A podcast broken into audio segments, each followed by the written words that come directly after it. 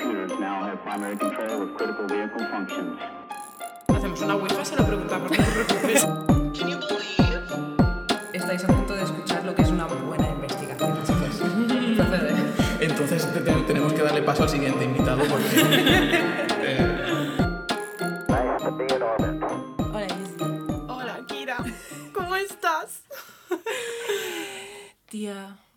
están saliendo los intros súper falsos últimamente, ya no nos salen cosas naturales. Tía, pero eso es porque también estamos acostumbradas a grabar a distancia. Y cuando grabamos a distancia, la intro ya no me pillas por sorpresa y no me pillas diciendo gilipolleces. Ya, tal cual. Porque de normal hacemos como uno, dos, tres y damos una palmada. Y ahí Exacto. empezamos, entonces ya, ya tenemos el mood de, vale, tenemos que empezar, di algo, Y ¿sabes? se me ha olvidado hoy intentar pillarte con una gilipollez, pero bueno.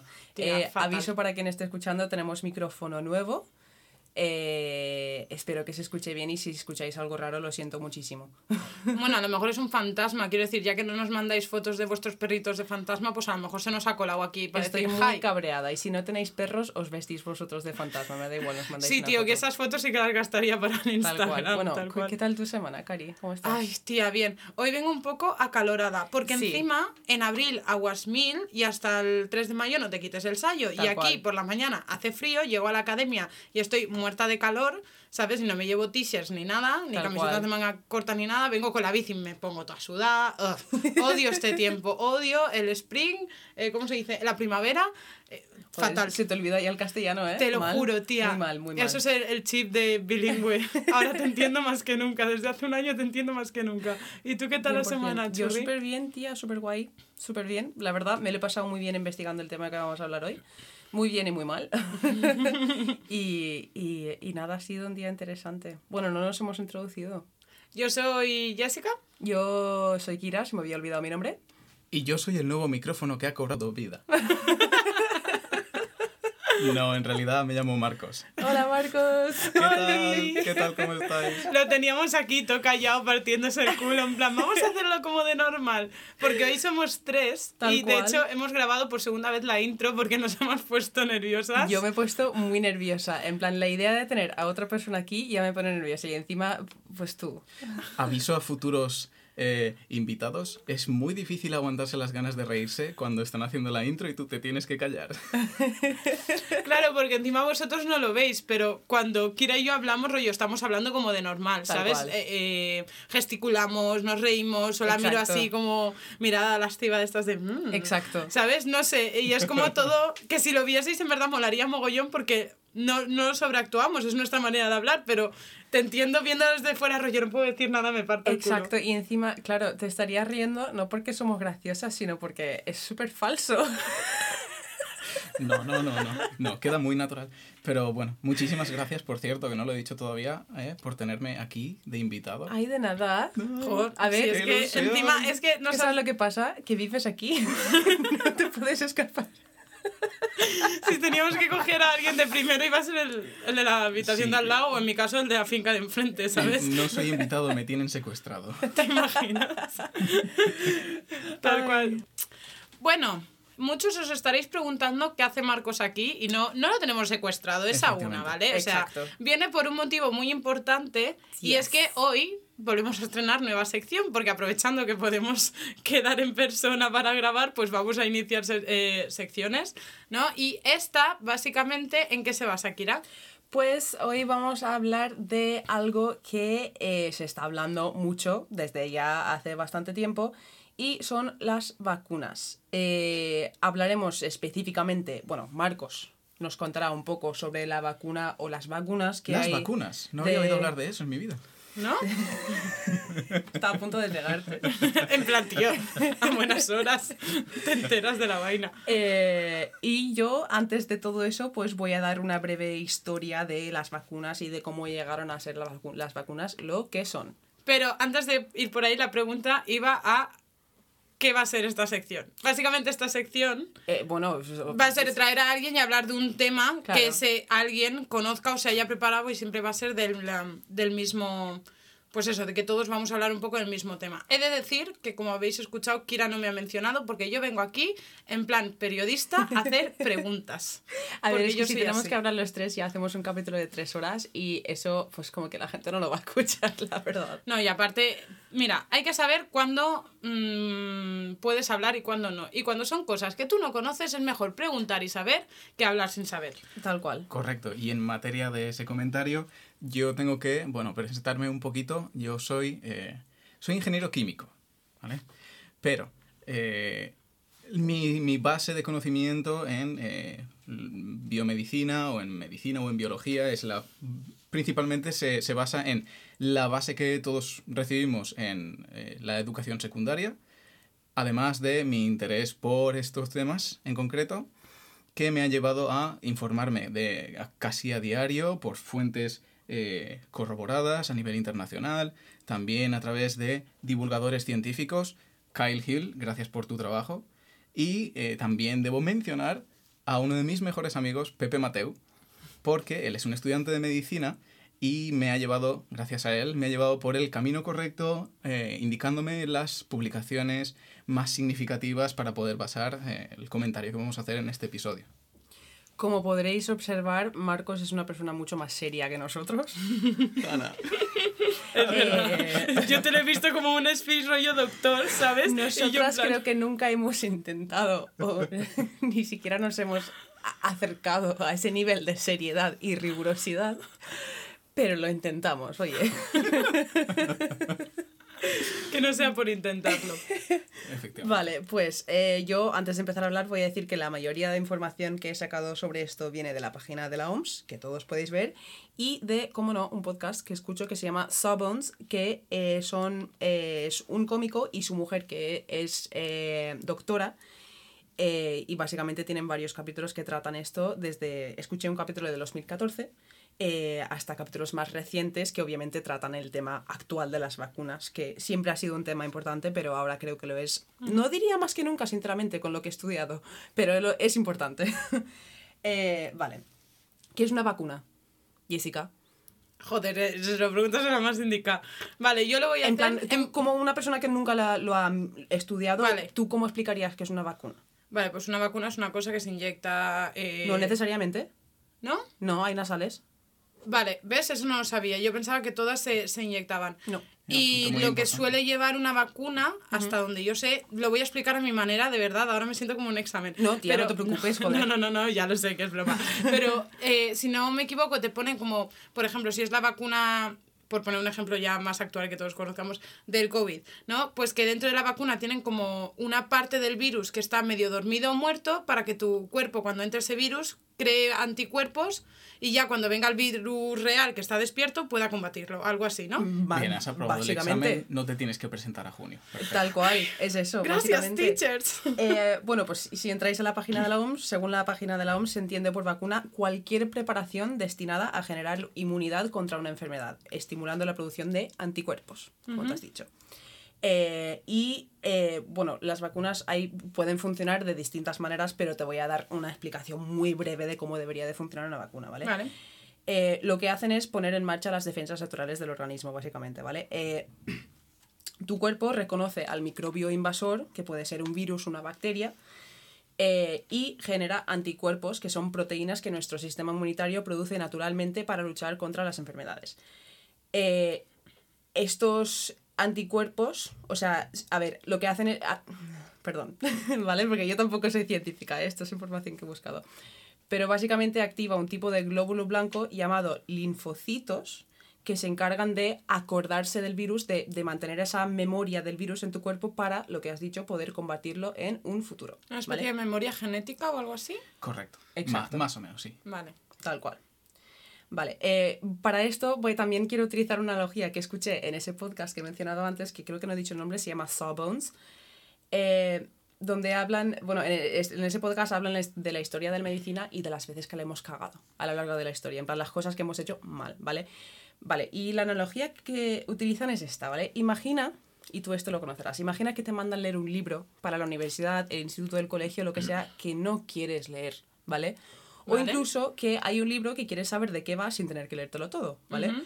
Entonces tú buscas en internet y hay un montón de páginas donde tú puedes leerte un resumen de ese libro completísimo con todas las partes más importantes del libro para que tú o puedas aprobar ese examen o puedas hacerte el listillo y decir que te has leído el Quijote, ¿vale? Pero no te has leído el. Quijote. Para los de filología inglesa. Exacto. Pues una vacuna es como el Spark Notes de la enfermedad. Vale. ¿Sabes? En plan, te lees eso y como que tu cuerpo dice, ah, nos hemos leído Hamlet. Pues nos hemos leído Hamlet, apruebo el examen. Vale. ¿Entiendes, sí, no? Sí, sí, sí, sí. Vale, es que me Ah. gustó mucho y que me quería No, no, no, ya ves, está, está muy guay. Es me una, mola. es una buena analogía, Sí, sinceramente. me gusta mucho. Claro, es como que, que los, los linfocitos, ¿era lo que habías dicho? Sí. Tienen el recuerdo de haber leído ese libro. Exacto, exacto. Efectivamente. Tal cual. wow, ya Sí, ves. me encanta. Me encanta. Es una manera muy buena de entenderlo. Es como, no sé, me gusta mucho. Ya Vale. ves.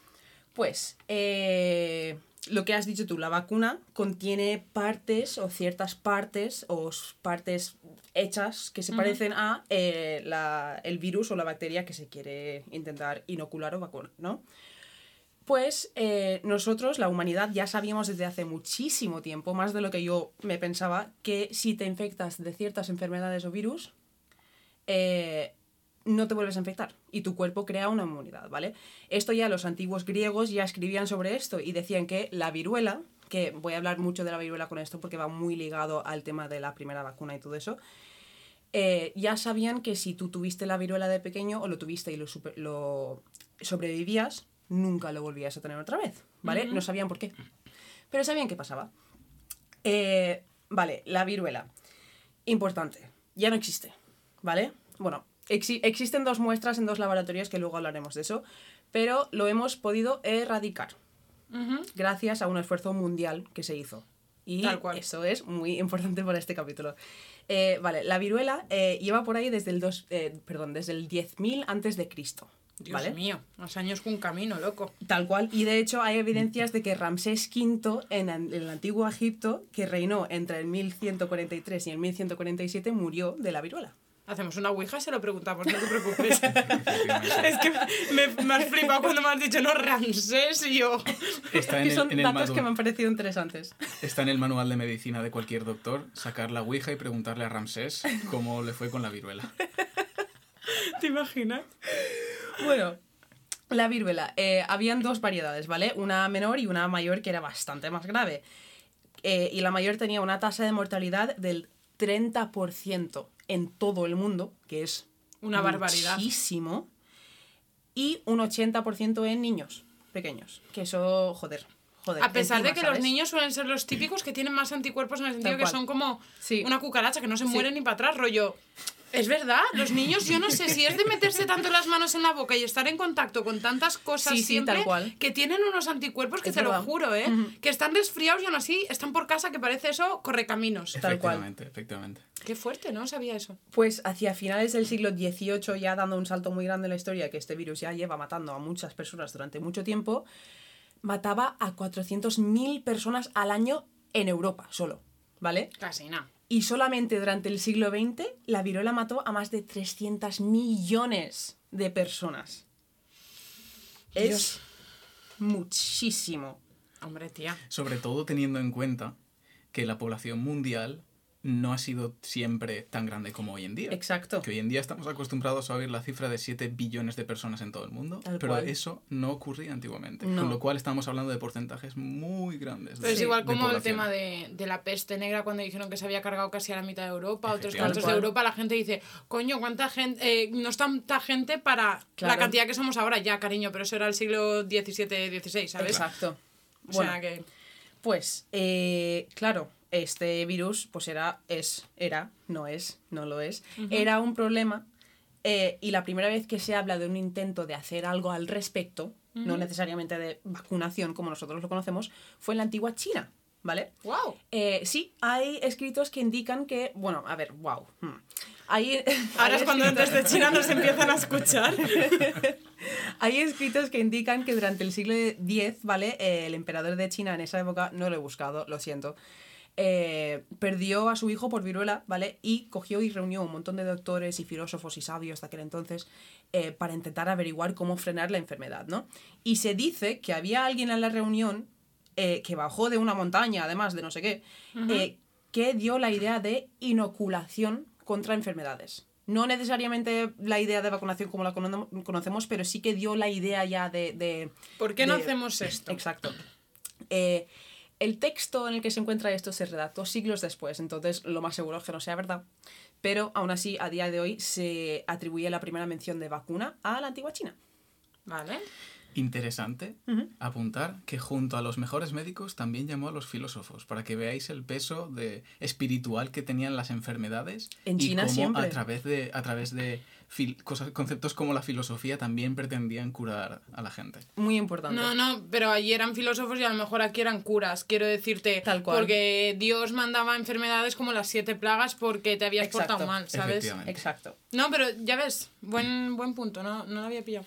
Eh, pues avanzando un poco bastante en la historia, eh, la primera descripción completa más o menos de lo que para nosotros se llegaría a conocer como vacunación habla de inoculación o variolación, que no sé si esto lo has escuchado. No. ¿Tú lo habías escuchado? No. Vale. Vale, no me siento tonta, jeje. Eh, y yo me siento súper lista. Eh, vale.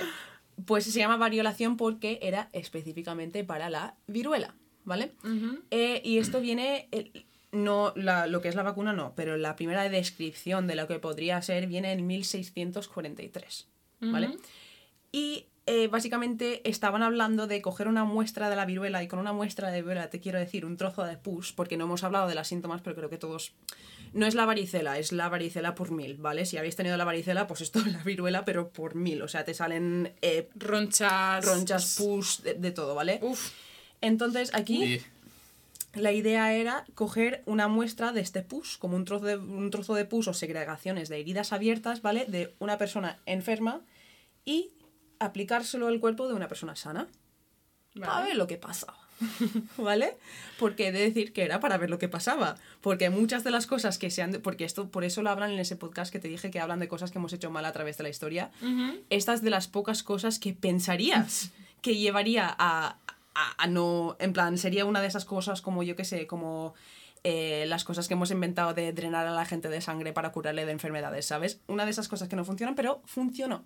¿Vale? Claro, o sea, es que al final, perdón, hay que ver también hasta qué punto este tipo de experimentos, a que sí, que a lo mejor lo haces ahora y tienes otro tipo de mm, moralidad o código Sí. ético que te puede como Hay acelerar un más el debate proceso. Claro, enorme con eso. pero a la vez, si tú, es- esto lo creo que lo hablamos en un podcast, si Sí. no lo haces tú en algún momento, por ejemplo, lo que hablábamos del ah, experimento ruso del sueño. Tal cual. Claro, yo pensando que era verdad, pen- claro, cabrona eres, no, no me acordaba de eso, pero a lo que me refiero es, tú no sabes qué consecuencias puede tener el sueño en una persona si no tienes a una persona que esté sufriendo insomnio Exacto. o que tú le, entre comillas, le provoques, que Y te puede claro. parecer más co- moral o no, pero Pero es que, ¿sabes lo que pasa? Que la mayoría de personas que caían en este tipo de cosas que eran utilizados como. em, ¿Cómo se dice en español? ¿Conejillo de indias? sí, sí, correcto. Pues se utilizaban así.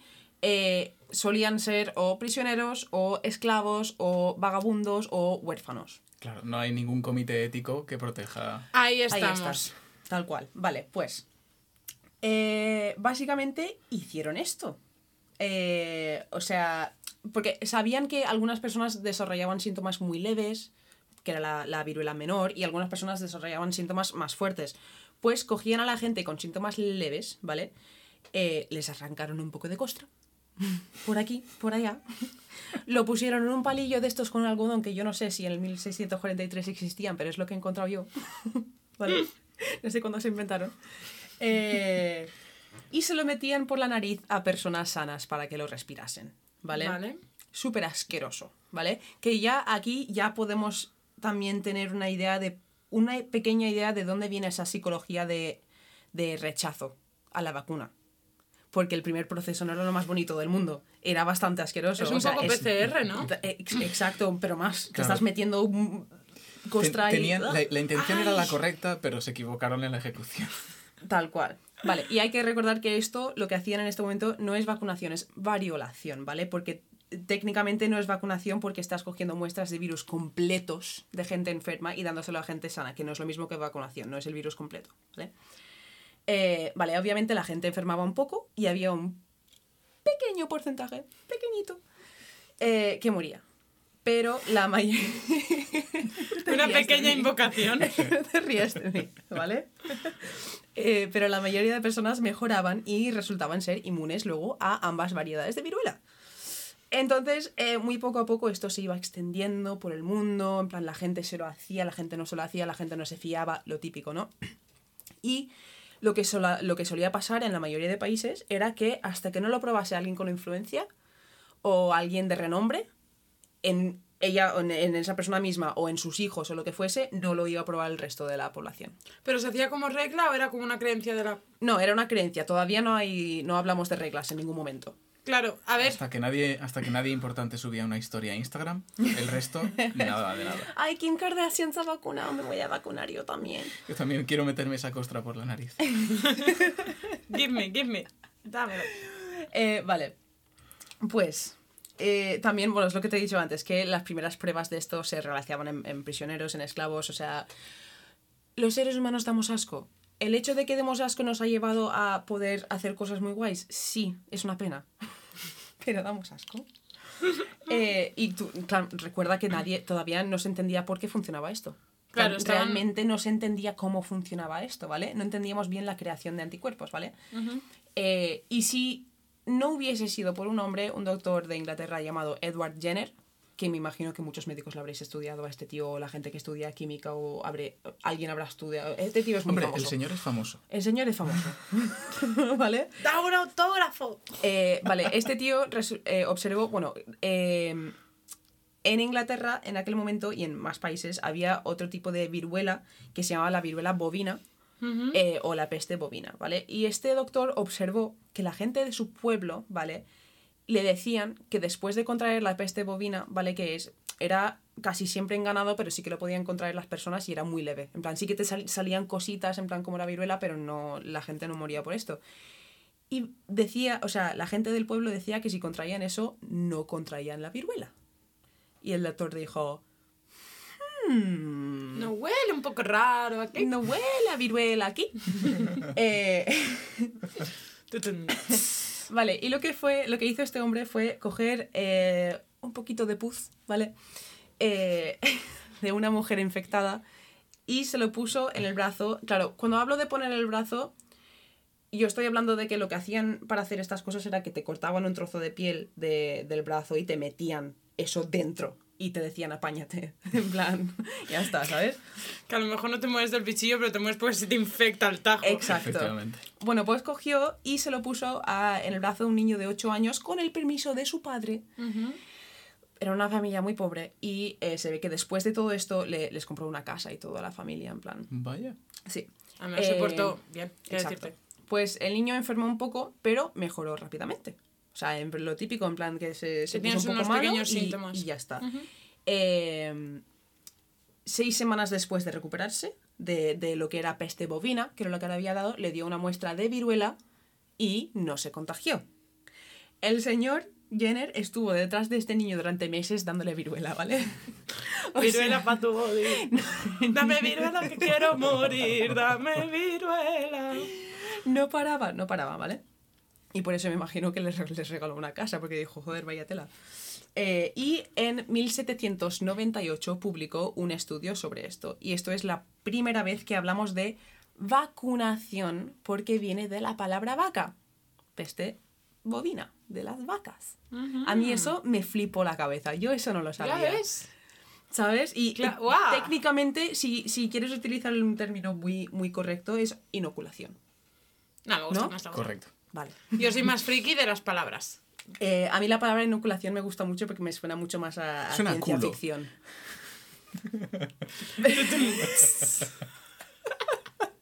vale. Todo lo que suene a culo es bueno. Eh, bueno, eh, se publica este estudio y la gente ya empieza a tomárselo en serio, pero aún así seguían habiendo problemas. No problemas, pero, la- bueno, a ver, sí, problemas. Eh, porque, claro, este método involucra en coger materia de un organismo y pasarla a otra. Entonces, si ese organismo ya, ya viene con otras enfermedades, se las pasas a la otra. Entonces sí que venía con un par de complicaciones y todo eso y la gente pues seguía teniéndole un poco de, de- miedo, pero aún así resultaba bastante más segura y más fácil que la variolación que se estaba haciendo. Entonces más gente se lo hacía, ¿vale? De hecho, y esto me pareció, eh, no quiero decir interesante, bueno, a ver, es interesante, pero me pareció también muy cruel. Eh, España, ¿vale? Venga, sorpréndeme. Oh, Dios mío. Oh no. Ya hemos abierto el Oh cajón. no. Oh no, no, Eh, no, no, no. no sé en qué año fue esto, pero me imagino que el siglo XIX a principios o así.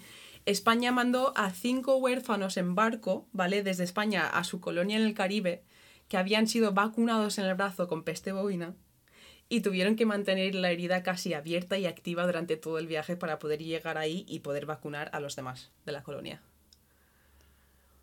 Uf, Ya. a ver, es raro, ¿no? Un en poco. el sentido de. Me parece bien porque al menos llega la vacuna a su, pa- a su sitio natal, pero a la vez es como, tío, estás llevando a niños con un tajo en el brazo. Claro. Sí, es un poco... No suena muy moral. No, no Vamos, que si muy yo soy el padre de esos hijos, igual... Son huérfanos. Oh, oh no, He dicho que eran huérfanos. oh no.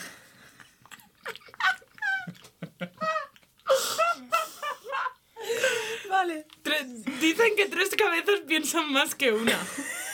Pues yo creo que se equivocan. Eh, vale. It's a bueno, joke, of course.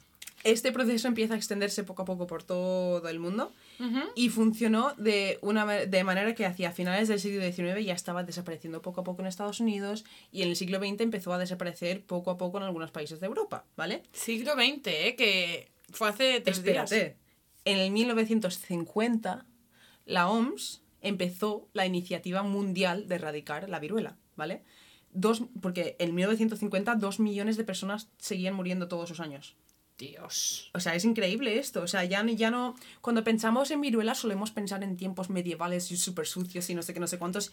Y fue hace nada, fue hace 70 años. Exacto. ¿Tú te acuerdas del capítulo este que hicimos de Noticias Buenas del 2020? Sí, Lo de la polio de África se acabó en Exacto. 2020. Tal cual. Bueno, ¿sabes? pues eh, básicamente el mundo entero en este momento se une para erradicarlo. En plan, todos ya se ponen de acuerdo. En Ah, ya sería hora. Exacto. Y en 1977 se produjo el último caso natural de viruela en Somalia, ¿vale? Pero bueno, en 1978, eh, porque sí- ya se había erradicado en todo el mundo, pero sí que tenían muestras en laboratorios para estudiar. Y en 1978 un fotógrafo médico se infectó intentando sacarle una foto que a saber cómo... O sea, no, no entiendo el protocolo que hay ahí, no entiendo qué le pasaría, pero se infectó intentando sacarle una foto y murió. Claro, Esa fue porque la encima última sus muerte. protocolos son súper estrictos en el sentido de los Sí. laboratorios de nivel 4, ahora que también he estado mirando bastantes Sí, cosas, tienes es que- como varias fases de... Efectivamente. Yo cuando pienso es- en esto, pienso en la primera escena de la primera película de Resident Evil, cuando se les cae el de esto de... de Es literalmente una, una serie de, de desafortunadas desdichas. Tal cual, tal cual. Eh, vale, pues en este momento, ahora mismo, ¿vale? Bueno, eh, cuando pasó esto en mil- eh, 1978, destruyeron todas las muestras menos dos, ¿vale? Que una la tienen en Atlanta, Estados Unidos, en los laboratorios del CDC, que es el Centro de Control de Enfermedades. Eh, y el otro está en los laboratorios Vector de Rusia, que cuando pasó todo esto era la URSS. Vale. Eh, es un tema para otro día. es un tema interesante. Es que mira qué, ¿Qué? qué dos lo tienen, quiero decirte. hablaremos, hablaremos de esto. Y eh, básicamente no, o sea, hay muchísima, a partir de este momento las vacunas empiezan a volar. Empiezan Claro. a sacar vacunas pato. O sea, vamos, lo tienes, te vacuno. Eh, y claro, al igual que tienes cosas súper buenas y cosas súper guays y cosas mejorando el mundo, pues tienes a la mierda, ¿no? Y la mierda en este caso son los anti-vaxxers, que son, es la gente que Antivacunas, vamos. antivacunas. Que, a ver, quiero ser muy clara con una cosa. Entiendo a la gente que por razones religiosas o lo que sea, yo lo entiendo. O por desinformación, que O por- entiendo la exacto. gente que, Por, que es... por desinformación, más que, lo entiendo más que nada por eso, pero la Claro. gente por, relaciones, por, por razones religiosas, pudiendo investigarlo, habiéndolo investigado, que no quiero hacerlo, lo entiendo. Que lo entienda no significa que no piensa que eres gilipollas. Yo, antes de empezar a grabar, he dicho que no quería ofender a nadie, pues vengo a ofender a la gente. Eh, porque, a ver, que sí, respeto tu religión, ¿vale? Respeto todas las religiones y, y ta- que, que me alegro de que tengas fe, de verdad, de la gente que lo tiene y todo eso. Hasta cierto punto, porque si tus decisiones están poniendo en peligro la vida de los demás, que es lo que hacen los antivaxxers cuando se unen en grupos grandes, That's the problem. Eh, pues no lo respeto. No es una opinión. No, para Es mí no es una opinión viable. Si dices que son, por ejemplo, del 100% de la población, un 10% que dices, si todos los demás ya están con vacuna o con anticuerpos, claro, la, balanza es más positiva que negativa. Pero si ya estamos hablando con lo que tú decías tú, que se juntan todos y Es llega a ser un en 30%. Estados Unidos, en Estados Unidos durante los últimos años han habido casos de enfermedades que ya se habían erradicado en Estados Unidos y pasan donde en pueblos pequeños donde todos son antivax y nadie se ha vacunado y no tienen la inmunidad la inmunidad eh, De rebaño. de rebaño Este, este, este, este caso de los. En concreto de los negacionistas, porque es lo que, es lo que has dicho. Es decir, eh, la vida es muy difícil, le tienes que dar tu, tu propio sentido. Si, si quieres eh, emplear cualquier conocimiento de la religión o cualquier cosa para darle sentido, perfecto. Mientras no afecte a los demás, puedes hacer lo que te dé la gana, eres feliz, perfecto, perfecto. Pero esto no va dirigido, exacto, no va tan dirigido a, a- a las personas que tienen dudas, sino a las Exacto. personas, porque el que tiene duda puedes empatizar con él, porque todos, no, aquí no sabemos todos de todo. yo sabía mucho dudas. menos de esto antes de empezar a investigarlo Incluso, incluso el que más sabe siempre puede tener miedo porque el miedo es humano. exacto No estamos hablando de esas personas, estamos hablando de las personas que con, con toda la información deciden negarla, exacto deciden no informarse. Y esto creo que nosotros tenemos una analogía que es bastante, yo creo que es bastante buena, a mí me gusta bastante. sí la que me dijiste el otro día se me había Eso es, es, es como un negacionista de cualquier tema. Es como una persona que no cree que los ascensores funcionen. Porque en una película que él vio, vio como un ascensor se caía. Y cree y condiciona toda su vida a que no, los ascensores no funcionan. Cuando en realidad tenemos siglos de desarrollo, ingenieros, personas muy inteligentes que se han encargado de, diseñar esos aparatos que ahora permiten a una persona mayor subir a un cuarto o a un tonto que no se cree que funcionen a un piso 78. Tal cual. Tal cual. Y luego, claro, si no te quieres subir por el ascensor porque crees que no funciona y intentas subirte al 78, igual te mueres. Claro, no so- eh, eh, claro el, el- el antivacunas en este caso no solo no cree que no funcionen, sino que encima insiste con en subir con una bomba por las escaleras. Exacto, con una bomba para matar a los demás. Para morirse él y matar a los demás. Tal No, cual. no, pero es, es, buen, es buen ejemplo, Sí. ¿eh?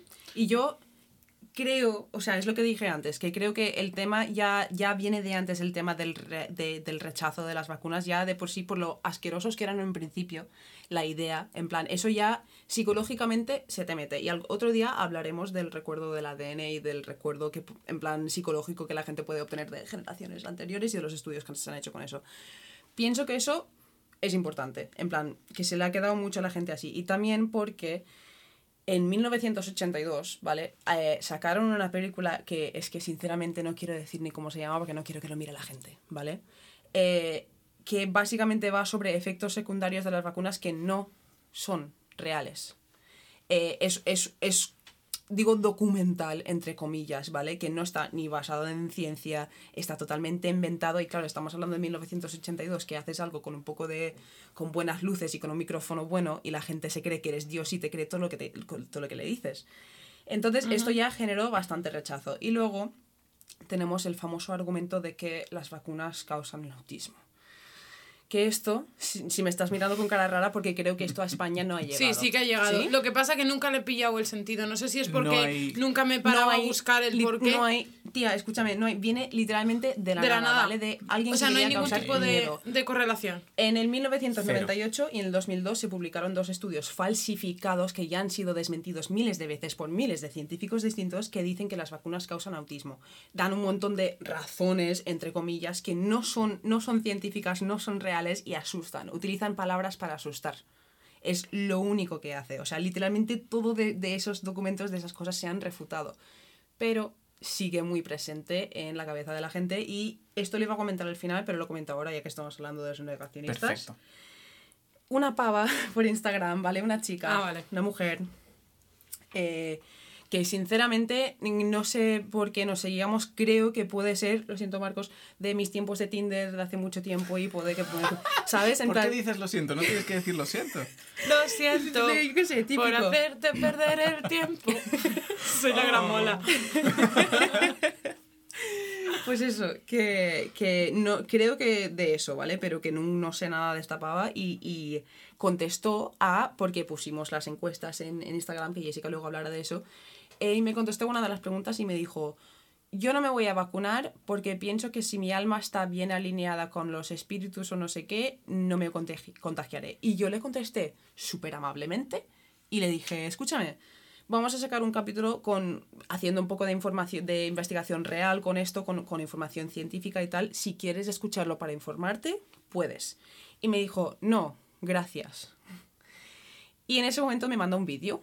Y es un vídeo que seguro que todos habéis visto, que es un cura diciendo que eh, la vacuna del COVID está hecho con fetos abortados. Y la chica me, me manda este vídeo y me dice, abre un poco la mente. Y yo en este momento le dije, respeto tu opinión, eso es mentira, no respeto su opinión. Le dije, respeto tu opinión y la bloqueé. Porque ella no es una persona mal informada, es negacionista. Ella no es una persona que no tiene información y quiere tenerla, porque yo le di la oportunidad de poder escuchar esto, de poder informarse y me dijo que no directamente y me pasó ese vídeo sin ningún tipo de base científico, sin ningún tipo de nada, de un cura hablando de COVID. Y yo en ese momento dije, vale, me, me duele hacer esto, pero si te intento convencer, vamos a discutir. Porque no, no es que no lo sepas, es que lo sabes, pero lo niegas. Y eso es algo que en mi cabeza no llegó a... De verdad que no lo entiendo. Yo he ¿eh? de decir que me dio miedo subir las historias porque las subí tanto en el perfil del podcast, Tal pero cual. yo tengo más seguidores que en el podcast y me daba miedo de que cualquier persona que conociese por haber interactuado en mis historias o en mis posts o gente eh, allegada a mí, en plan conocidos míos, me dijesen alguna burrada y por suerte De- sí, descubrir, nadie me dijo nada. O sea, burrada, yo con burrada no hablo de no me fío de las vacunas porque entiendo el argumento Sí. ese de no me fío de las vacunas, Sí. sé de dónde viene, que es más desinformación que otra cosa. Sí. Nadie me vino a decir, No. Mm. Yo, de hecho, tengo a gente en mi familia a las cuales les mandaré este capítulo y espero que lo estéis escuchando. Me importáis muchísimo y de verdad espero que escucháis esto y os entre. Eh, Sabéis quiénes sois, no voy a decir nombres, pero de verdad que toda la gente que. No solo la gente que tiene dudas y quiere información, porque sé que vosotros estáis aquí por la información. Habrá otra gente que está aquí que no, no cree, que no, no se cree nada de lo que estamos diciendo y se piensa que es todo mentira y todo eso la historia dice que no tienes razón. Es así de simple. No solo la historia, yo también añadiría, hay, hay, han habido y habrán miles de personas que han dedicado sus vidas enteras, desde que son jóvenes, todo su tiempo, todos sus recursos, a estudiar, a investigar. Han dedicado sus vidas, han sufrido, han perdido parejas, han, han pasado todas las putadas del mundo para llegar a donde estaban, a donde están o a donde puedan estar, para proporcionarnos información verídica y que funciona. La ciencia funciona. Tal cual. Entonces, cuando alguien niega estas cosas tan importantes, si es algún caso, que, cualquier otro caso de negacionista, pero que, que en realidad no tiene tantas repercusiones. como los terraplanistas. Por ejemplo, eso es como... te puedes reír de Me da ellos. igual, Quiero, decirte. te- No te- presentan peligro para la humanidad. vamos. Efectivamente, nosotros, vosotros quedaos en vuestra, tierra pla- en vuestra tierra plana, que nosotros ya, ya tenemos satélites alrededor del globo terráqueo. Por cierto, terraplanistas, eh, creo que los antiguos griegos ya sabían que la Tierra era redonda, era una esfera. Eh, No ofendas, muy no ofendas a nuestros oyentes, que seguro que los hay, Pero que son terraplanistas. Volviendo. Respetamos vuestra opinión, aunque no sea la correcta, chicos. Exacto, deseamos que nunca os caigáis por el borde. volviendo, volviendo a ese tema, tenemos como los vikingos. Tal cual. hay muchísima gente muy inteligente que ha sufrido para que la sociedad esté donde está a día de hoy. Y no es perfecto, pero seguimos intentando mejorarlo. Así que por favor, Pensad- no pongáis más trabas. Pensad, por favor, en el niño de 8 años al que le siguieron durante meses eh, intentando dar viruela, ¿vale? O sea, eh, pensad, lo digo de broma, pero realmente pensad en todas las madres que dieron como sacrificio, entre comillas, a sus hijos para vacunarles sin saber lo que iba a hacer. Y se pusieron a ellas mismas también sin saber lo que iba a hacer. Estás, estás invalidando todo su trabajo. Y además, que si hay algún fallo dentro de la ciencia, ahí está la gente, pues que sabe para investigar y corregirlo y continuar y el proceso, y es así. O sea, quiero decirte, pues si hay algún fallo ahora, vamos a tratar de buscar dónde está el problema, corregirlo, mejorarlo y que cada vez vayamos a, para arriba y no para Ahí abajo. está. ¿Sabes? Es que cuando vemos que las cosas fallan, ah, ha fallado, ha fallado, ha fallado y ya está, es como, no, cariño, es que la vida es un proceso y el Claro. proceso Por necesita. eso es el método científico uno, es el dos. método científico. Se basa en probar si funciona bien. Ensayo, si no prueba y error. Exacto. Efectivamente. Y- Y, tiene la- la- todas las ramas de la ciencia tienen mecanismos que actúan dentro del- del- de esas propias ramas y que se encargan de que todo sea correcto, que todo esté confirmado, que todo sea reproducible y si hay datos nuevos que cambian ciertas teorías, se permite, se permite que eso suceda. Es decirte, porque es un mecanismo que está en continuo eh, eh, eh, funcionamiento, continuamente corrigiendo, la ciencia está viva. Ujú. Mm, Así que el cura de tu pueblo no te va a decir lo que lleva la vacuna, Cari. O sea, o igual sí, sí se ha informado. ¿Sabes lo que te quiere decir? En plan, no se lo ha dicho Dios, es algo, es la ciencia. O ¿Sabes? si es el cura que teníamos antes en mi pueblo, que era físico y, cura. Me encanta. Me, Y daba clases particulares. fantasía, me encanta. Bueno, introduciendo un poco ya, ¿vas a hablar tú, Marquitos, de cositas? Sí, yo de- debo decir, debo añadir además que es, es, es un placer, por cierto, haber escuchado toda esa historia, porque yo estaba embobado escuchándole. Es muy difícil reaccionar a las cosas tan interesantes que contáis. Ahora me entiendes, ¿no? Ahora verdad. entiendes a Jessica y me entiendes a mí cuando digo Jessica reacciona un poco. Es como, es que debería, debería reaccionar a eso que ha dicho, pero es que quiero seguir escuchando. Pero bueno, pues eh, muchísimas gracias, Kira, por la introducción tan acertada que has hecho sobre las vacunas. Gracias. Yo lo que voy a hacer es, primero, antes de pasar a hablar sobre las vacunas en concreto del, del coronavirus, del COVID, lo que quiero es hacer un poquito más de hincapié en cómo funciona una infección, porque si queremos hablar de cómo funciona una vacuna, vamos a tener que entender cómo funciona una infección. Nada, nada muy, muy específico, muy técnico. Aquí el lenguaje tiene que ser para que todo o la mayoría de la gente lo pueda entender. Y eh, una vez ya tengamos entendido eso, pues hablaremos un poquito de cómo funcionan en concreto de las vacunas más famosas de- del coronavirus. Genial, me parece perfecto. Detrás del uno, Perfecto. el dos. Vais a- est- Efe- estáis, efectivamente. estáis a punto de escuchar lo que es una buena investigación, chicos. Procede. Entonces te- te- tenemos que darle paso al siguiente invitado porque... eh, bien, bueno, pues exacto, vamos a empezar un poquito. ¿Cómo funciona el cuerpo cuando se infecta con un virus en este caso? ¿Qué pasa cuando entra el virus? El Cosa virus... mala. Nada bueno. Cualquier virus. Nada Esto bueno. No pasa genérico. nada bueno. Efectivamente. Eh, tu sistema inmunitario es una maravilla, es una maravilla de la ingeniería mm, de la naturaleza y cuando un virus entra, ese virus lo que quiere es reproducirse y utiliza tus células para hacerlo. Lo que hace, el virus eh, atraviesa la pared celular, se mete, mete todo su contenido, generalmente es, eh, bueno, generalmente no, es material genético, puede ser, ¿habéis oído hablar del ADN? Y del ARN lo tendréis, vamos, taladradísimo con el tema de las vacunas, el Tal tema del sí. ARN mensajero.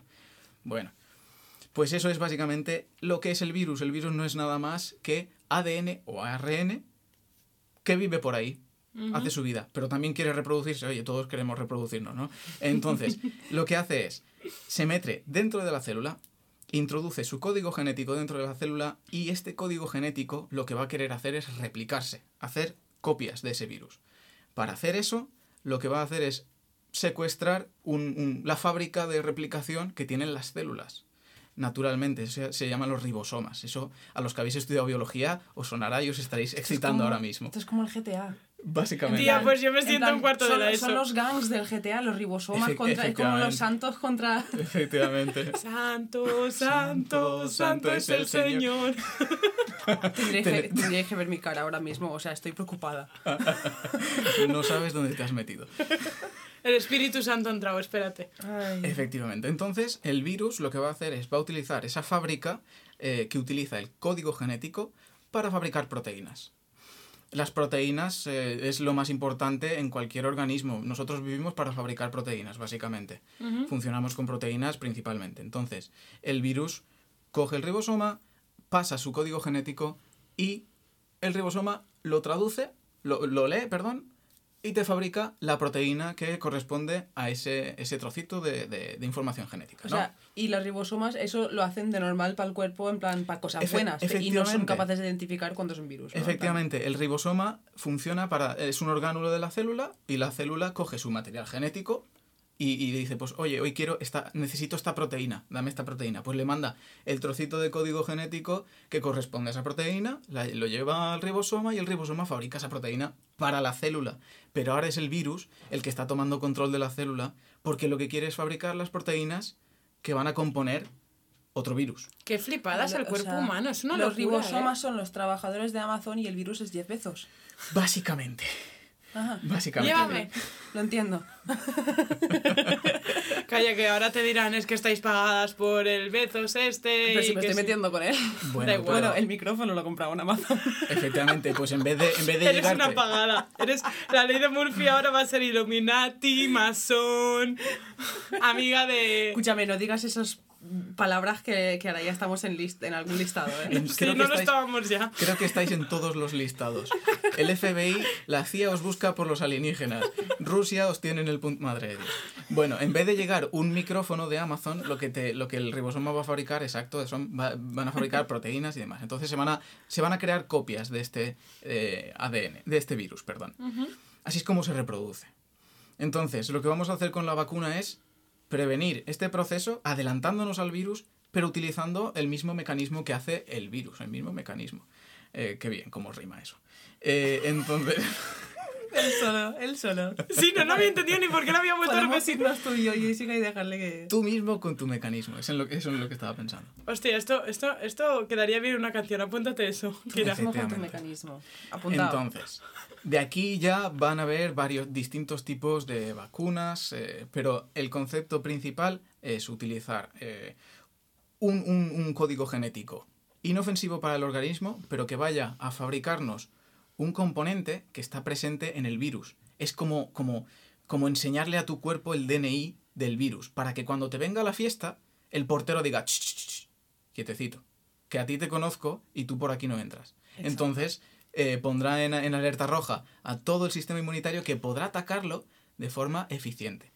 Y habréis oído hablar de los antígenos. Eh, Todo el mundo sabe ya lo que es un antígeno, pero en realidad no lo sabemos. No. El antígeno lo que hace es, es, es, eh, una molécula sintetizada por tu propio cuerpo, gracias al sistema inmunitario, y que son como, imagina que son pincitas de la ropa, ¿vale? Pues unas pinzas. Pues estas pinzas eh, se, van a, se van a enganchar principalmente a las proteínas de ese virus.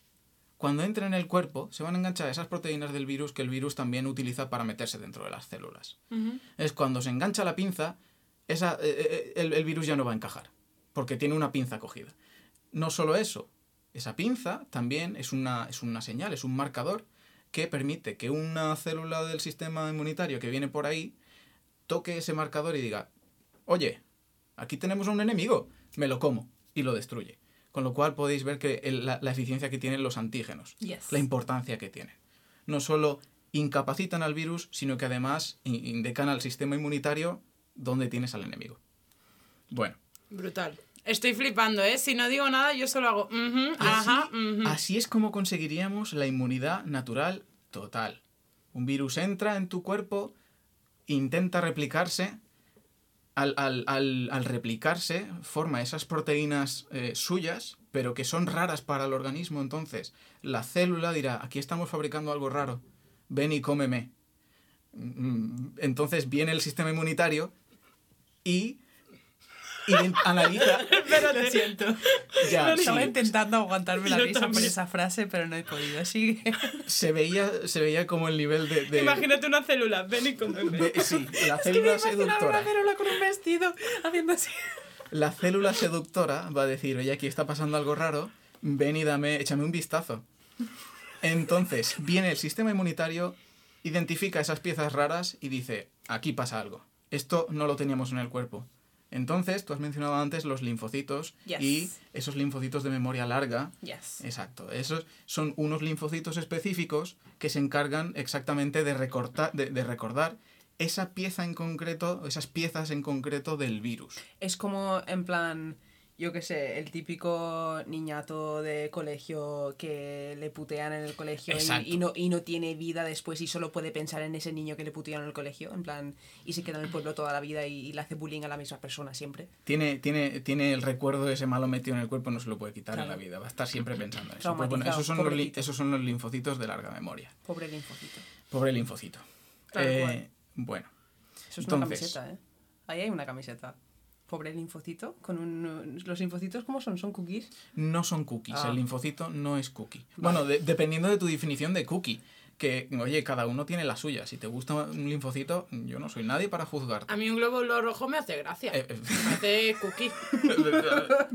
son bastante cookies los glóbulos rojos. No se llevan bien con los linfocitos. Los linfocitos son adorables, pero vamos a ver qué me estás contando. Bueno, depende, porque si eres un virus, tú ves un linfocito y, y vamos, es que te cagas encima y dices... Tía, pues ¿Me eso estás llamando una... virus? Escúchame. Tía, que pues para una no camiseta sé, está si serán, no sé si serán estos colores de verdad, pero que son, obviamente, los linfocitos son bisexuales, ya te lo puedo decir yo. Solo, simplemente speak por los English and colores. Spanish and bilingua all day. And by linfo all- Va- Oh, Dios mío. Lo hemos estamos- hecho. Lo hemos hecho. Cerrad el podcast. Ya no vamos a mejorar de este punto. Ya no podemos subir. Lo siento, lo Hacer siento. chistes de linfocitos, hemos tocado ya. Escúchame, hacer el podcast con Marcos al lado me altera bastante. Sigue, lo siento. No tenía pensado interrumpirte tanto. Bien, ya hemos visto, ya hemos visto un poquito en general, creo que ya entendemos cómo funciona la respuesta del sistema inmunitario, Sí. ¿no? Pues ahora lo que vamos a intentar replicarla con una vacuna es, eh, perdón, con la vacuna vamos a intentar replicarla. Entonces, en concreto, con el coronavirus vamos a meternos ya en salsa. ¿Eh? Vale. Vale, ¿Te inyectan salsa? sí. ¿Te Picante, para que, para que le dé El energía al cuerpo. temita latino. Temita. Es que yo he venido para decir estas cosas, teacher. A mí no me habéis llamado para otra cosa hoy. Tal cual, y además me encanta porque estamos yo y Marcos en un lado de la mesa y tú estás al otro y parece como esto una reunión de padres o algo en plan de... No sé. Exacto. Y antes, antes de meternos en, en- en materia aquí importante, quiero, quiero también mencionar, porque aquí yo no soy ningún experto, este no es mi campo de estudio, entonces lo que yo quiero mencionar es a un señor llamado Alfredo Corey, eh, doctor en ciencias biológicas por la Complutense, catedrático de inmunología en la... Oh, ¿Tú lo conoces? Mira, Jessica está haciendo gestos de que a este señor lo conoce. Este señor es lo más de lo más en Este España. señor que está en Estados Unidos. Eh, ¿No? lo sé, no sé dónde Vale. estará, dónde parará ahora el señor, pero este señor es muy importante y tiene vídeos muy informativos sobre, eh, precisamente sobre las vacunas de- del coronavirus y demás, para desmentir bulos y, y de verdad que este señor es una em- eminencia, eh, así que si os tenéis que fiar de alguien, fijaos, eh, fiaos de lo que este señor diga. Pero bueno, vamos a meternos aquí con el coronavirus. A ver, eh, vamos a... Coronavirus, eres un hijo de puta. Efectivamente, la has liado. Me ha tocado quedarme sin, sin viajes y, y sin nada por tu culpa. Voy a hacer una Ay. escalera con los huesos de tu descendencia para cagarme en, en, en, en, en- en- No, lo he dicho mal, joder. Eres Dalí ahora. Lo he dicho mal. No, la frase es voy a hacer una escalera con los huesos de tus muertos para cagarme en tu descendencia. Vale. Ole. Bien. Un poco muy Dalí, la, la verdad. No sé quién dijo esa frase, que igual es una frase de alguien súper polémico. Si lo es, lo retiro. Si no, bueno, ahí queda. La poesía, Coronavirus. la poesía no ha muerto. Firmado Marcos. Re- ¿Recordáis, recordáis esa, esa importancia de, de esas proteínas que tenían eh, los virus, que en- en nuestros antígenos como pinzas se anclaban a esas cosas? Sí. Bueno, pues hay una proteína en concreto en el coronavirus, en el, en el SARS-CoV-2, eh, que se conoce como S-proteína. Proteína S, proteína spike, proteína espiga. Esta proteína en concreto es la que el coronavirus utiliza para inyectarse dentro de la célula. Vale. Es, es su llave de entrada, ¿vale? Su, su, su, eh, ¿Cómo se hace en Skyrim para abrir los, los cofres y estas cosas? Que no tienes un, un, gancho y un... Sí. para forzar la cerradura. Yo eso lo sé hacer. Vale, eso me, me preocupa un poco. Kira, yo por si acaso cierro doble por casa, o sea que si vas a entrar, abre por el primero, el de arriba. Solo sé hacerlo con cerrojos, ¿no? O sea, con Ah. los, los grandes estos, no sé hacerlo con puertas Vale. todavía. O si no, soy Kira, entro. Bueno, pues es en esta proteína S en la que se basan eh, las vacunas principales que ahora mismo tenemos en el... eh, vamos a decir, en el mercado, ¿no? Porque son vacunas que vienen de farmacéuticas. Tal cual, efectivamente. Efectivamente, que serían eh, la vacuna Pfizer, la vacuna Moderna y luego tendríamos la famosísima AstraZeneca, que ahora le han cambiado el nombre por toda la Por polémica de, AstraZeneca, pero todo el mundo sabe que eres AstraZeneca, que te conocemos en el pueblo. eso, Es como tío. cuando cambiaron el nombre de Gigantica Britannic de la clase Olimpia por eh, el pasado Ay, que había tenido el Titanic. Tal Es cual. verdad, es Lo hicieron como campaña de marketing para que la gente no asociase Gigantic Ya con ves. Titanic. Ya ves, es Pues- una tontería. Pues, pues mira, pues sí, porque aquello fue un iceberg gordo, gordo, y ahora lo que ha pasado con la AstraZeneca, ya lo discutiremos más tarde, pero no ha sido tan gordo. Pero bueno, eh, teníamos la AstraZeneca y la de Johnson Johnson, que yo siempre lo asocio con la marca de, de jabón. es la, es la, es la mis- marca es la de misma jabón, empresa. Sí. es la misma empresa, entonces a mí me, es que me suena a No más chiste. lágrimas. No más lágrimas. El- no más lágrimas, efectivamente. pa' que la vida Vacuna, vacuna de. Johnson Johnson, no más lágrimas. Así creo que es como lo están promocionando. Y además se llama Janssen, que tócate las pelotas. Johnson, Johnson and ¿Es la Johnson misma? Janssen. Eso Claro, no, no lo relacioné. Yo pensaba que eran de dos no, no, empresas no, distintas. Se llama Janssen, que para eso le llama Johnson. Y de hecho, en el primer PDF que te pasé con las preguntas, puse Johnson. Y cuando te lo envié dije, menos mal que se lo he enviado mal porque le- la he liado, tío. Y si no piloto ya, pareceré más tonta, ¿sabes? Y lo cambié y te lo volví a No, enviar. no, es el mismo. Yo me rayé también porque cuando vi Janssen dije, habrá querido decir Johnson and Johnson. Y cuando vi que se llamaba Janssen, ¿por qué? Ni idea, no tengo ni idea. Bueno, Pero bueno, el caso es que eh, tenemos estas cuatro vacunas, podemos agruparlas principalmente en dos categorías, que es lo más importante, en función de cómo actúa cada una de las vacunas. Tenemos la Pfizer y tenemos la, la, la Moderna. Eh, por cierto, por cierto, al dato muy importante y que me estaba muriendo de ganas por contaros, no sé si lo sabéis, pero nuestra diosa, nuestra diosa y salvadora, Dolly Parton, sí, claro, donó, hizo posible, donó un hizo millón, posible literalmente un la millón de dólares. Un millón de dólares donó esta, esta maravilla de la humanidad al desarrollo de la vacuna de Moderna. Pero es que Dolly Parton eh, lleva montando es, eh, librerías para, en su, en su pueblo natal, librerías para que los niños... eh, sin- Sigue des- mandando libros a gente, sigue pagándole el alquiler a gente que se quedó eh, sin casa por el huracán, el Tía, huracán esa Katrina. mujer es otro, es O otro mundo, tía. es- y encima es la madrina de Miley Cyrus. Bueno, y, y la y una, una de las mejores voces en el country. Punto, final. Y su hermana, que no me acuerdo cómo se llama, pero su hermana también es, canta súper bien y es de las más, en plan, contesta a todo el mundo por Twitter en plan a políticos y a verdad así y siempre les deja en el suelo. En plan, ellas dos, de verdad, que muy poca gente lo dice, pero joder, ella ha pagado la vacuna. Literalmente, si no hubiese sido por ella, que mira que hay gente con dinero. Mira que hay gente importante con influencia y con dinero y viene Dolly Parton, una chica de Nashville. de- ¿Sabes lo que te quiero decir? En plan, me parece un acto de humanidad increíble. Tal cual. Yo quería preguntarte una cosa antes de que te metas en, en vacunas. Dígamelo. Vale, yo, eh, yo más o menos sí que lo sé, pero sí que es verdad que sé que es una pregunta recurrente. Sí. ¿Cuál es la diferencia cuando, bueno, en los titulares o debates, yo sobre todo ah, miro mucho Cuarto Milenio, bueno, Cuarto Milenio no, Horizonte y Milenio Live, porque debaten muchísimo sobre esto y de hecho, para mí Iker Jiménez está haciendo una muy buena labor porque lleva a médicos, a virólogos, incluso a virólogos especializados en el MERS, que es el SARS-CoV-1. Tal cual. Y es brutal rollo que lo está haciendo de putísima madre y de aquí un besi de fresi para Iker Jiménez. Ojalá me escuche algún día. Ojalá te escuche. ¿Te imaginas? Tal cual. ¿Te, te imaginas? Me muero. Eh, um, vale, mi pregunta es, ¿cuál es la diferencia entre cuando llamamos al COVID la COVID o el COVID? Me parece importante por ente- porque sé que uno es como la infección, la otra enfer- no sé. Yo esto tampoco lo sabía, ¿eh? En plan, debería de haberlo sabido pues simplemente por mi trabajo, pero no lo sabía. Bueno, eh, errores gramaticales aparte que pueda tener una persona que lo esté intentando escribir. El virus es el, el virus del COVID, correctamente denominado como SARS-CoV-2, es una enfermedad del sistema respiratorio, de ahí vienen las siglas en inglés de SARS. Eh, y luego la enfermedad que se genera en tu cuerpo cuando te has infectado de COVID es eh, la, la enfermedad del COVID, es la COVID, puedes abreviarla a la COVID. Estos problemas creo que en inglés no los tienen porque No. como utilizan el D, Claro, es que Pues como en español está la enfermedad y el virus, la Exacto. enfermedad COVID y el virus COVID, que creo que lo más correcto realmente sería el, porque es la enfermedad del virus COVID, ¿no? Correcto, sí, efectivamente. Sí. Pero es que lo he visto en varios, en varios eh, debates que sí que han hecho la diferenciación. Gente que sabe más que yo. Entonces digo, a ver si es importante, pues yo lo pregunto. Yo no, creo que no. Ahora mismo estamos peleando solo contra un enemigo, que tiene muchas, muchas caras, es, está mutando y tiene bastantes variedades, pero todavía no ha salido eh, una nueva. Entonces, creo que eso es más semántica que, que un problema Vale, de claro. microbiología. No digo por si acaso había alguna diferencia más grande.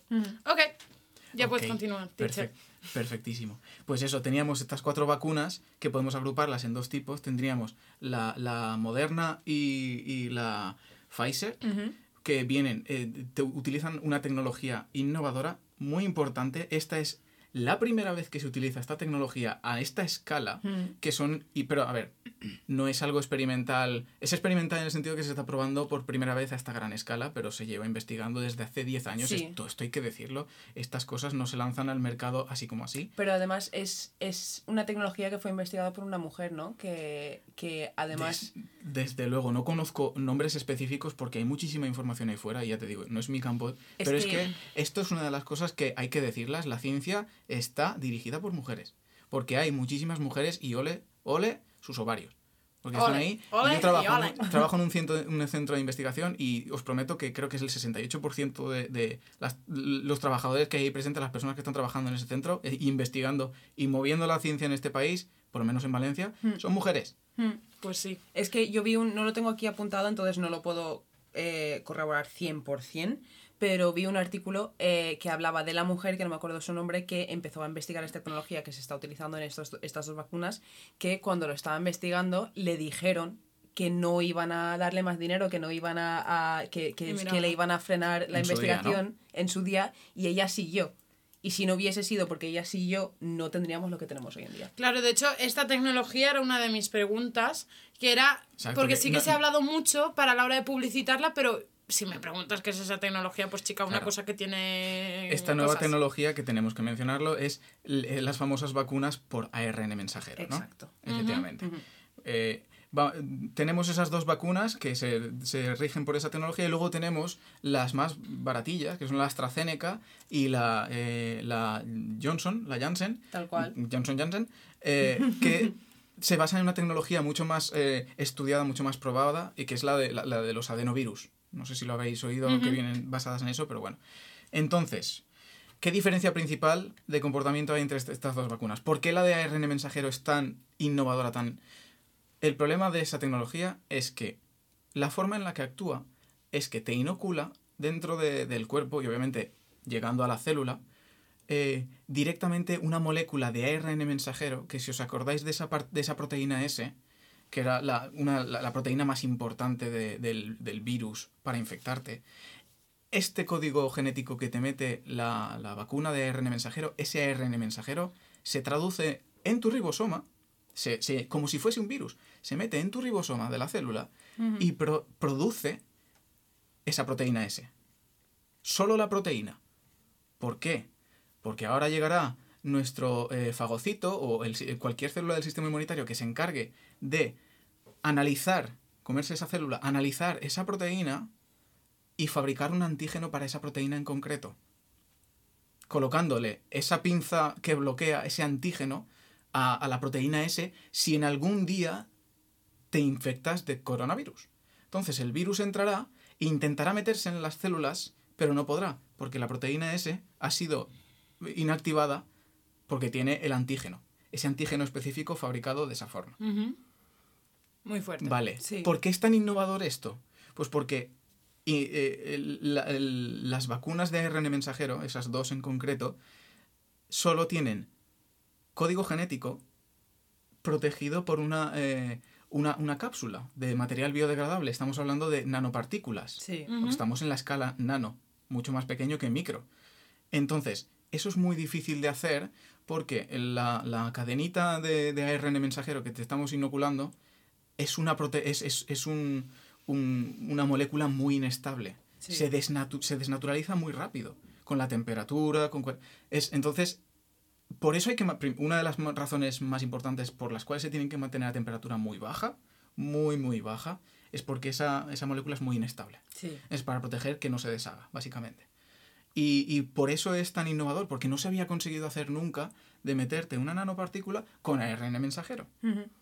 Pero por eso se ha descubierto. Eh, eh, la, de, la diferencia entre eh, la de, creo que es Pfizer y la de Moderna, la diferencia es que la de Moderna es un poco más... Se puede mantener a temperatura un poquito más alta, todavía a temperaturas muy bajas, pero un poquito más alta que la anterior, porque lo que hacen es te meten el triple de material genético. Entonces, si se, si se destroza un poquito, Alguna No, tienes más. sí. se asegura de que Sí. te meta la suficiente cantidad claro. como para que, de nuevo, el ARN se traduce en la proteína, la proteína la identifica el sistema inmunitario y cuando te entre el virus, pues lo bloquea y lo mata. ¿Cuál es la diferencia entonces entre estas dos que hemos dicho, que son más caras seguramente? Claro, esa era una de mis preguntas. Si la diferencia en el precio, eh, am, después hay una diferencia en cuanto a calidad, la calidad del producto que se gasta. Quiero decirte, independientemente del bichito, todo lo que se gasta, si afecta a la calidad. Es decir, que como cuesta menos dinero es porque todos los productos involucrados a la dentro de la fabricación esos son más baratos, implica que son de peor calidad. Claro, esto es una duda que tiene mucha gente, ¿eh? Y yo Claro. creo que hace también que, entre Sí. comillas, AstraZeneca tenga tanta mala prensa, entre comillas, porque ya se vendió como la más barata. Sí. Después que si al principio tenía un 60 de efectividad, después, ¿sabes lo aparte hay muchos problemas que han habido en los medios de comunicación a la hora de informar. Este también ha sido una duda que ha girado en torno a las vacunas bastante. A la vez, todos queremos. O sea, mucha gente piensa que la vacuna debería ser gratis, tal, porque es una vacuna mundial, tal, no sé qué, no sé cuánto, que no deberían de, no deberían de tener precio. Y a la vez, la gente está criticando al más barato. Cosa que yo no llego a entender. En plan, no es una respuesta a tu pregunta, simplemente es una, una observación en plan de que la gente a la vez está diciendo no debería, es medicina, es salvar vidas, es tal, es no sé qué, es no sé cuántos, porque no hacéis la patente tal, en plan, porque no lo, lo dejáis libre, tal, no sé qué. Y a la vez están diciendo, pues esta es la más barata, será mala. Claro, será mala porque es más barata, porque es menos eficaz. Bueno, eh, es más cara principalmente porque es una tecnología más cara, es más innovadora. ¿Es más eficaz? Sí, se está demostrando, pero es que también es la lógica. Estás, como quitando intermediario, ¿no? Estás haciendo que sea más fácil para el sistema inmunitario eh, obtener esa muestra de ARN que es tan necesaria para fabricar esa proteína. Entonces, estás metiendo algo que es mucho mejor, pero es que lo que estás haciendo es meterle un Ferrari. El Ferrari va a ser más caro que, que el SEAT, pero eso no significa que el SEAT no te vaya a llevar de Valencia a Sevilla Tal cual. las vacunas de, de AstraZeneca y la otra es la Janssen, siempre se me olvida esa, lo siento muchísimo Janssen, eh, están basadas en la tecnología de adenovirus. Y esto es lo que tú estabas mencionando con la, la viruela vacuna, la que, Sí. todo, la que promovió todo este proceso, Sí. pues viene básicamente de ese concepto base. Es decir, los adenovirus son una familia de virus muy amplia, hay muchísima variedad y la mayoría proceden de animales. Estos virus, animal, en el cuerpo humano no, no, no se reproducen, no, no causan mm, síntomas mm, graves, pasado un, un- un- que sean más graves que un resfriado común, Sí. por ejemplo.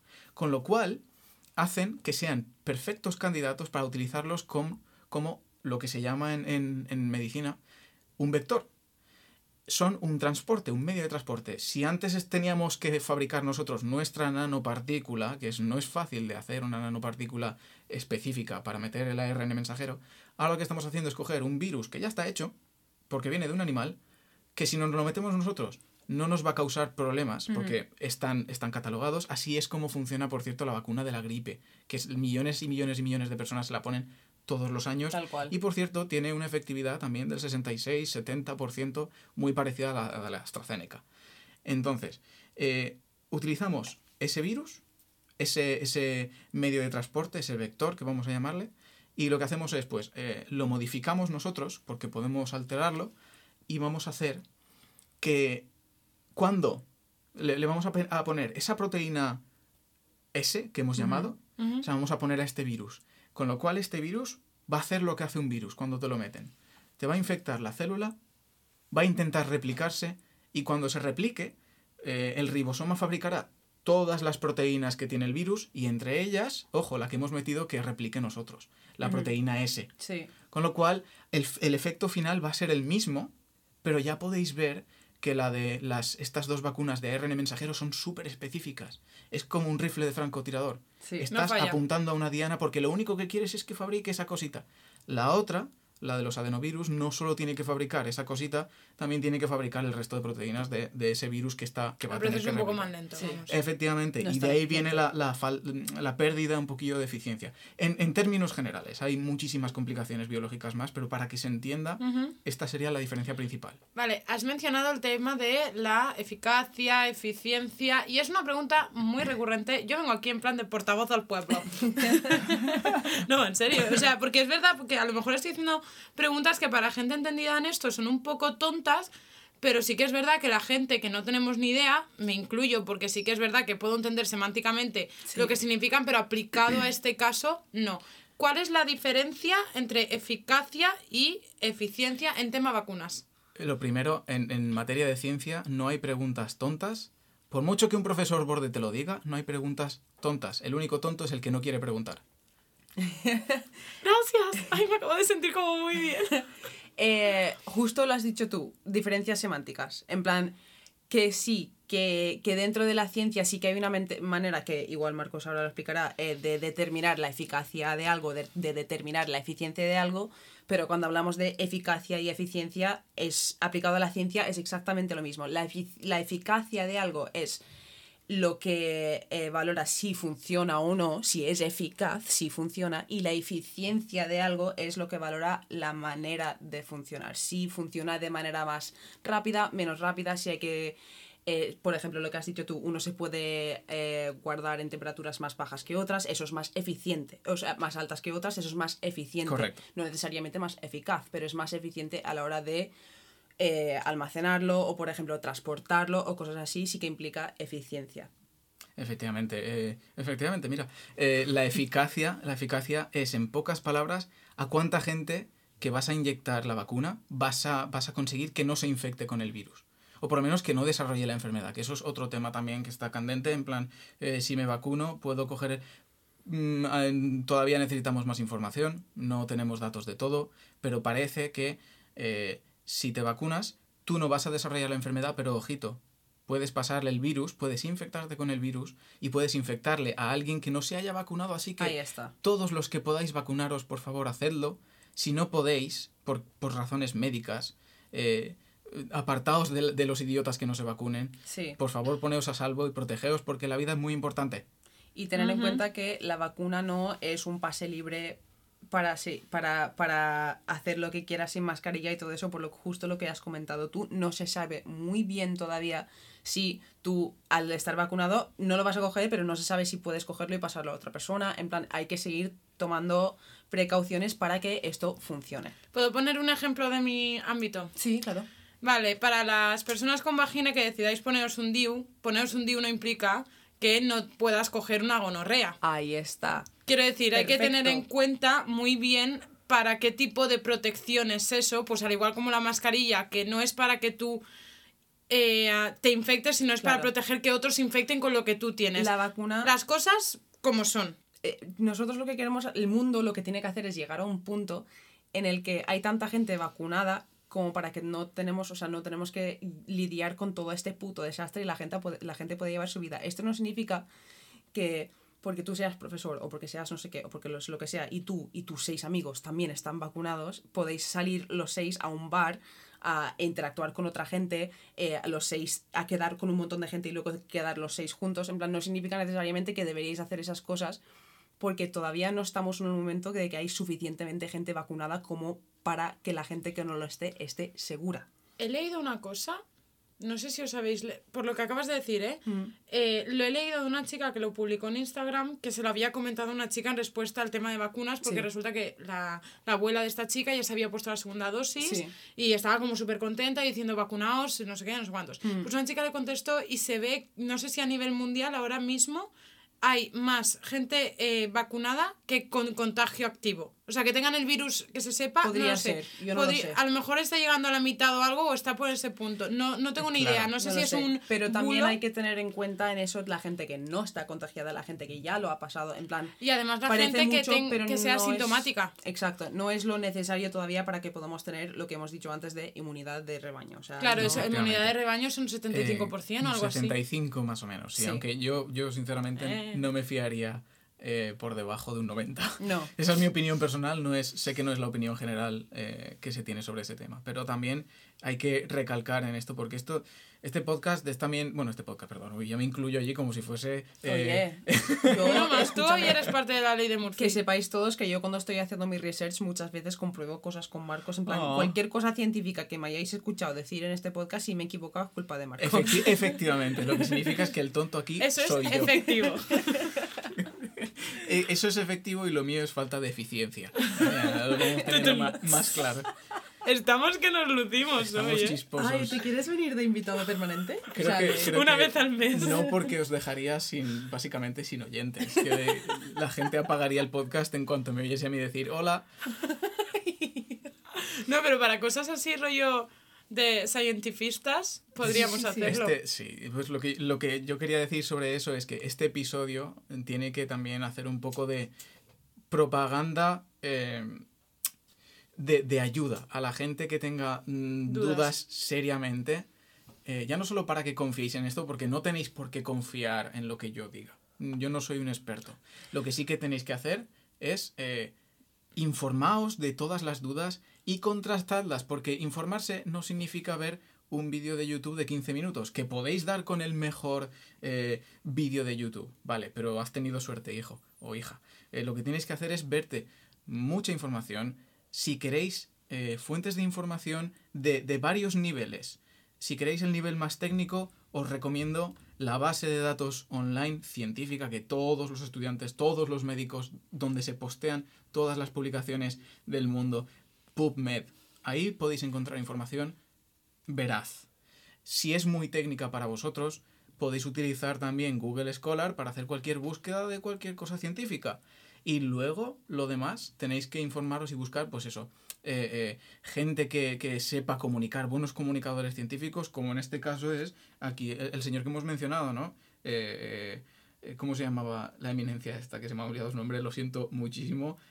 Alfredo Correy.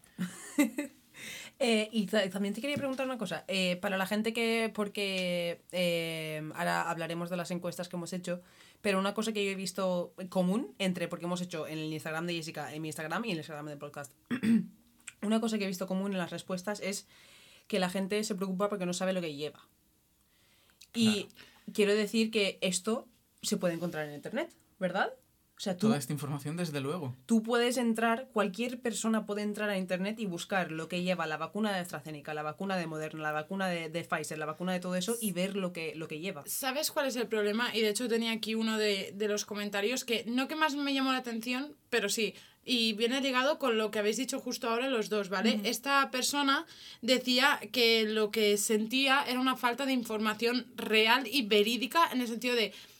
Claro, porque mucha gente al final, ¿dónde va, dónde recurre para informarse? Pues a las noticias, a los Claro. periódicos, porque es a lo mejor eh, el único medio que les habla de una manera, un lenguaje más de calle, en el sentido de que ellos puedan entender, porque sí, es verdad, está en internet, pero es que a lo mejor yo lo abro y tengo que abrirme otra pestañita al lado para ver qué es ese componente y cómo me puede afectar, Claro. porque no lo entiendo. Entonces hay gente que su duda no es porque está en contra de las vacunas o porque no saben lo que llevan como tal, sino por el hecho de que no encuentra una fuente de información que esa gente pueda entender, o sea, gente sin ese conocimiento pueda entender. De hecho, a mí me gustó la idea de este podcast porque quería hacer como esta información Sí. clara para todo Claro. el mundo. Sí. Efectivamente. Es muy importante eso que has dicho porque no todo el mundo tiene en su día a día tiempo para hacer la, la investigación que toca. O sea, que decirte, mm, tú no tienes por qué haber estudiado una carrera de ciencias. Sí que es importante que estés al día de, de las noticias, bueno, ya no las noticias, pero sí que, que te suenen todos los conceptos, que, que, no te, que no te la intenten meter doblada, por así decirlo, en Sí. plan con, con teorías conspiratorias de nunca fuimos a la luna, cosas, cosas de ese estilo. Entonces, Oye, yo creo que no fuimos a la luna, ¿eh? pero bueno, eso para otro día. Tengo, tengo un aparatito y un láser que puede, puede enseñarte que sí que fuimos. Es muy, muy guay. Es No, no, a ver, espérate, chulo. me he equivocado. Vale, mm, voy a rectificar porque lo que he dicho no, lo he dicho no es verdad. Creo que fuimos a la luna, pero creo que el vídeo que se hizo no se hizo. En Se plan, creo que el vídeo no se falsificó grabar. Porque no hubo un problema y tuvieron que hacerlo para meterles la- a Rusia, básicamente. Decir, hijos de puta, hemos llegado a la luna. Bueno, eso, eso es. Aquí conspiración. Exacto, siento. Eso, eso es otras cosas, pero bueno, el tema, el tema de la ciencia es que nosotros llegamos y, eh, como estaba diciendo, que es importante que la gente sea crítica. Incluso, incluso con, la, con, con los buenos investigadores, dudad, pero dudad de, de la forma correcta. Sí. No dudéis, cerréis esa pestaña y abráis la que dice el cura que los fetos eh, son lo que se mete en la vacuna. No, no, porque solo hay un cura diciendo eso, pero si luego tú haces una búsqueda un poquito más exhaustiva, te encuentras con cientos de resultados que te van a contrastar qué es cada vacuna. Te puedes mirar la historia de las vacunas, te puedes hacer un experto en vacunas en una tarde, ¿qué es lo que he hecho yo? No, es mentira. Entonces, hay que ser crítico, hay que ser una persona crítica e inteligente. Tal cual. Y eh, también quiero decir, porque hay mucha gente que sí que dice que de verdad que no, que no, no sabe lo que lleva y cuando entra y no tiene tiempo para mirarlo, obviamente tampoco, y cuando entra y se ve con un montón de nombres súper científicos de lo que lleva, no puede abrirse mil pestañas para mirarlo. Pero hay otras personas que eh, directamente dicen, no sé lo que lleva, no me lo quiero tomar. Y ni siquiera se molestan. Dan, no dan ni el primer paso Ni a... siquiera se molestan. En plan, las personas que nos han contestado a la encuesta y nos han dicho que no saben lo que llevan y ese es el miedo que tienen, esas personas ya han dado un paso.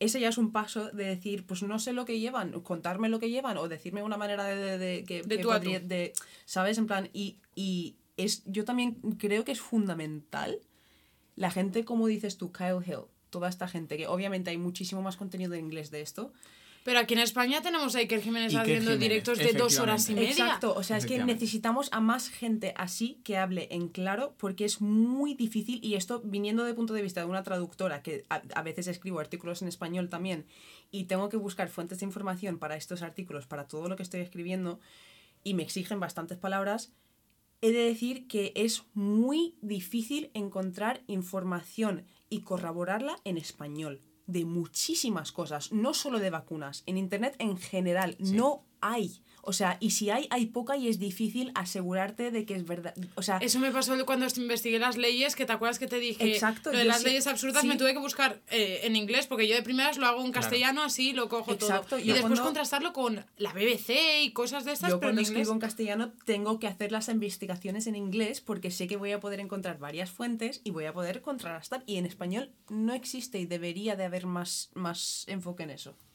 Esto, esto que estáis mencionando ahora es súper importante para cualquier científico.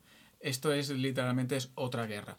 Pero es que hay un, problema muy real que ha habido hasta ahora. Ojo, ojo. Y, de hecho esto enlaza bastante bien con el tema del COVID y por qué la gente desconfía tanto de las vacunas. Que dicen, no, es que se han hecho en un año. eh, es que un día dicen una cosa, otro día dicen otra. ¿Por qué es eso? Porque durante años los científicos hemos estado peleando contra el derecho de libre publicación. Ahí está. Una publicación ¿Qué es científica, tú no, no, no tienes acceso gratuito a las publicaciones Eso es científicas. eh, generalmente. A no ser que, pues, no sé, tú tienes que suscribirte a una revista, tienes que pagar, eh, ponen ciertas trabas a los científicos que quieren publicar. No es fácil publicar y es muy difícil que esa información... Y en cuanto a investigaciones, es complicado acceder a investigaciones y, Claro, y en yo- general, ¿eh? En yo- mi ámbito también pasa. Sí. Como químico, yo tengo que tener acceso, en este caso, a la red de la UPV, de la, de la Universidad de aquí de la Politécnica de Valencia, que ellos ya han pagado ese acceso para la gente como yo, para que yo pueda investigar, pueda leer publicaciones. Entonces, esto, es esto plantea un problema, plantea un problema muy serio, y es que esa información es difícil que permee hasta el resto de la población. Sí. Por eso lo que tenéis que, lo que la gente tiene que hacer es encontrar a, a buenos comunicadores, eh, gente que tengan un background, un, un- un- un- un pasado o, un presente en ciencia y Es que decir, además, no flow Z. efectivamente, y se dediquen a activamente... Digo, se me suena. Aquí ataques directos, mencionando nombres. Pim Zasca, pam. zasca. Somos aquí tan grandes que podemos atacar a cualquiera. Eh, eh, eh, buscar aquí, buscar a, a- a buenos comunicadores científicos que tengan, que sepan de lo que están hablando, que estén contrastados. Y eso no es tan difícil. Simplemente hay que tener que ponerle un poco de ganas. Hay cierta dificultad, pero se puede hacer. Si queréis saber gente en español que hable de ciencia o en concreto del COVID aparte de Iker Jiménez, otro sería Javier Santaolalla y Crespo de Quantum Fracture. Son dos señores que son físicos de partículas, pero al menos tienen más idea que yo. Y a pesar de que ellos avisan al principio, nosotros no nos Sí. dedicamos a esto, sí que medianamente hacen sus investigaciones y lo comunican de una manera que el público los entiende. Sí. Y para todo, o sea, yo todo lo que, entre comillas, sé de, de, mm, de ciencia lo sé por este tipo de personas. Por eso Claro. creo que es tan importante también que romper la imagen del científico que tenemos como una persona que habla, al igual como el político, una persona que habla de cosas que no entiendo. Tal cual. ¿Sabes? Y que a nivel comunicativo los científicos bajen un poquito en el sentido de a la hora de hablar y dejar pues lo que has explicado tú, en plan, pues imagínate que el bichito este entra y llega al segurata de la discoteca y dice, te conozco y no sé qué. Son ejemplos que nosotros, la gente del pueblo, el Claro. pueblo, entiende. Aquí esto, eh, bueno, obviamente por el tema de la pandemia esto no se ha podido hacer, pero todos los años se organiza en todas las, las, eh, ciudades principales de España un evento que se conoce como el Pint of Science, la pinta de la ciencia, y es que en ciertos bares, en ciertos locales de todas las ciudades importantes aquí en Valencia, se hacía en Benimaclet, eh, cerca del Kafka, se hace unas jornadas, que es una tarde, donde científicos de cada una de las ramas van a esos bares a hacer una charla de cómo está el estado del arte de su, eh, de su ciencia. Y, al mismo tiempo que te cuentan las cosas nuevas, mientras tú te estás bebiendo una cervecita, eh, eh, te enteras también de los conceptos base. Es esas cosas, esas promociones se hacen. Lo que falta es que, que tengan más voz y, más promoción, porque de verdad que esa información está ahí fuera. Lo que falta es que alguien coja a estos científicos que hacen esto todos esos años, les meta en un estudio de YouTube Claro. y les haga Claro. un canal de YouTube y, y- y que expliquen para la gente y que todo el mundo les pueda ver en cualquier momento. Tía, y no lo ¿sabes? digo de broma, ¿eh? Es que ¿Sabes? es- No, es- no, y esto- ¿sabes? en Estados Unidos la gente piensa en hacer dinero con todo, ¿vale? Aquí no pasa tanto. La gente ahí tú tienes un, algo que se te da bien y automáticamente dices, ¿cómo puedo ganar dinero con esto? Que sí, que está mal con esto porque estás dando información, pero sí, eh, en- eh, eh, eh, estas cosas no existen por eso. Porque Tía, la divulgación gente- es divulgación. Es que al final Exacto. Divulgar exacto. es eso, es, es como re- mm, repartir la palabra, ¿no? O sea, Spread the word. ¿Sabéis, ¿sabéis ¿Sabes? qué pasa? Que eh, principalmente a día de hoy, que sí hay, hay muchísimo peso en el tema de la divulgación, pero ¿sabéis dónde hay más peso? En las escuelas. Es decir, los científicos, los del CSIC, los, mis, mis compañeros y compañeras que trabajan en, en- en mi centro, se dedican a eso, a la divulgación, a, a ir a los colegios, a impartir lecciones a los chavales, que es muy importante, pero ¿qué pasa? Que tenemos unas generaciones de adultos que eso no lo han recibido o, o cuando lo recibieron no había, no había ese acceso a la información. Entonces, hay, hay, hay, una, hay una falta de información. Sí. Y esto que estamos mencionando ahora es probablemente una de las mayores causas de la desconfianza con el tema del COVID. Porque ¿qué, qué ha pasado con el COVID? Que ha llegado la pandemia y de repente hemos tenido muchísima información. Sí. Demasiada información. Eh, Alfredo Correil creo que lo definió, lo, lo definió como la infotoxicación. Sí. Entonces, eh, Tienes demasiados inputs al día.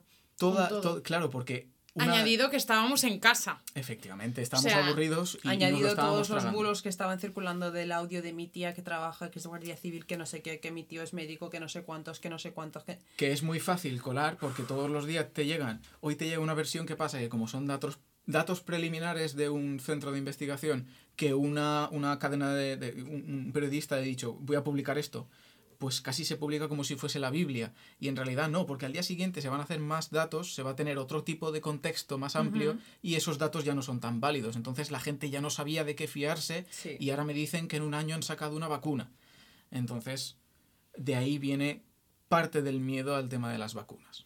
Sí, tal cual. Pues sí, a principios de la cuarentena sacaron el vídeo este de todas las, los- las personas famosas cantando la canción de Imagine. Eso, De me da, eso me da más ¿Lo has miedo. visto? Es, es asqueroso ese vídeo, lo odio. Lo odio porque además lo hacen fatal, está fatal editado. En plan, el vídeo es una mierda y lo sacaron el día 14. El día 14 de cuarentena. Brutal. para animar a la gente. Llevamos un año. O sea, me estoy- es que me estoy cabreando. Es que, y además, todos famosos desde sus casas, súper grandes, en plan viviendo la vida, imagine, jajaja. Ja, ja. Bienvenidas y bienvenidos al aniversario de hace un año de que teníamos dos semanas de cuarentena y ya está. ¿Os acordáis de ese sentimiento? Y ahora bajo la calle con mascarilla y ni me, ni me, ni me resulta extraño. Tía, yo es que soy muy filosófica. Yo, aparte, mira, yo, mi teoría es que me van a salir arrugas en tres años, ¿vale? O sea, porque siempre dicen que las arrugas salen de pensar. Yo soy una persona que pienso muchísimo. Y estoy, y cuando salgo a la calle, pienso muchísimo en toda la situación, pero ya no las mascarillas, ah, eso me da igual. Eh, pienso mucho en secuelas psicológicas de la cuarentena, secuelas psicológicas Sí. del distanciamiento social, incluso a nivel, si mezclamos ya lo biológico con lo, con lo, con lo psicológico, ¿sabes? De hecho, una de, de las cosas que me han surgido en la cabeza, y de hecho esta es una de las preguntas filosóficas así que tenía, esta es eh, hecha en casa, ¿eh? esta es mía. Homemade. Sí, que se dice. lo iba- es que no quiero decir tantas cosas en inglés, me estaba dando cuenta de que cada dos palabras decía una en inglés y estaba... Pregunta casera. Sí. Receta para Em, una pregunta. La pregunta es, es lo que hablábamos un poco que te decía antes del tema de, de AstraZeneca, ¿no? Que empezó... Es que por eso, uff, yo es que con la- los medios de comunicación no me llevo bien. Ya lo habéis podido comprobar en el capítulo anterior del Alcácer y es que con este es que es otro ejemplo de que tenemos a veces unos medios de comunicación de mierda sensacionalistas. Sí, tal cual. AstraZeneca al principio eh, 50% de efectividad, sale Pfizer y dice 90, después llega eh, Moderna y dice 92 y esto parecía eh, y La yo qué sé, competición. exacto. Entonces mi, mi pregunta es, ¿vosotros creéis que a raíz de tantas noticias de AstraZeneca de ahora de reducimos la dosis porque resulta que si ponemos dos, ah, dos dosis y reducimos la carga de no sé qué es más efectiva que si ponemos una carga completa y todo en una? Eh, Sí. Todas estas noticias creéis que ha hecho que la gente desconfíe sobre todo de AstraZeneca? Y mi segunda pregunta es, ¿esto puede estar... Y aquí a lo mejor me meto un poco movidas, pero yo sí que voy a dar mi opinión. Creo que ya sé por dónde viene. ¿Esto puede estar ligado al Brexit y que la vacuna es de allí, si no me equivoco? Sí, ¿Es Astra-? AstraZeneca Es- se es- desarrolló. Es británica, ¿no? eh, creo que tiene una colaboración. De... Esto es lo que yo pienso de normal al Ni respecto. se me había ocurrido. Ni se me había ocurrido. Pero no te diría yo que no. Claro. Aquí, ¿qué pasa? Justifica tu respuesta. Efecti- Efectivamente, efectivamente. Verdadero o falso y explica por qué. Porque ¿no? creo que esto también es importante para que la gente sepa discernir si es eh, fallo de efectividad o fallo de comunicación. Porque muchos, muchos artículos no están basados en, como tú decías, en estudios, sino en notas de prensa que da la propia farmacéutica. Sí. No en un estudio científico que da la farmacéutica, sino en una nota de prensa que puede poner "Mm, Pepito come papas. Y Es- ya está. estoy- AstraZeneca ha dicho que Pepito come papas. Estoy seguro de que si no lo mencionamos ahora, se va a mencionar dentro de un ratito, pero el tema de los trombos también de AstraZeneca, eso seguramente está en el tintero. Eh, eh, el- el- básicamente, ¿qué, qué, qué estamos viendo aquí? ¿Qué problema estamos viendo aquí? Hay, hay muchísimo papel que, de- que desenrollar. Mogollón. Ten- tenemos, por una parte, el hecho de que hay que saber di- distinguir entre lo que es la, la investigación científica y la producción farmacéutica. La farmacéutica es una empresa que quiere ganar dinero. Entonces ahí siempre van a haber guerras. Si, si yo no soy, no soy un experto en esto, con lo cual no puedo afirmar 100% que una vacuna Sí, ha es opinión así. personal vuestra de qué Sí. pensáis vosotros como individuos. Claro, aquí siempre, siempre va a haber una guerra comercial, un cierto tipo de guerra comercial, y de hecho la guerra comercial se ha hecho casi una guerra política a nivel mm, internacional, ¿no? Entonces con el tema de la Sputnik, que si viene de Rusia, que si no, no sé cuántos, aquí lo que hay que saber distinguir y pensar de forma fría es, eh, primero, la vacuna está demostrando que funciona tenemos dos. Ya, ya hace tiempo, ya hace tiempo, porque la vacunación ya empezó hace un poquito antes en otros sitios, en, en Inglaterra y en Israel también. Teníamos eh, unos casos. Fueron los, los primeros que empezaron a vacunar en Sí. masa, ¿no? Entonces ya, ya teníamos unos datos preliminares que ya nos indican que. Ya nos indicaban hace tiempo que las vacunas funcionaban. Estaban reduciendo el, el, el, el rate, el, el ritmo de, de infección. Sí. Entonces, las vacunas funcionan, no podemos dudar tanto de ellas. Eh, el hecho de que se vayan cambiando, eh, la- las farmacéuticas vayan modificando ciertas cosas en función a los, a los titulares, esto es todo tema, comerci- es, es tema comercial, básicamente. Es una, es una venta, ellos también necesitan ganar dinero, sobre todo para, para recuperar lo que han hecho con la inversión, pero también, efectivamente, en todo esto es comercial. Entonces, dejemos un poco aparte el- la vacuna, que pobrecilla, ella no tiene tanta culpa. Claro, yo hablo de la mala Claro, prensa en sí, de claro.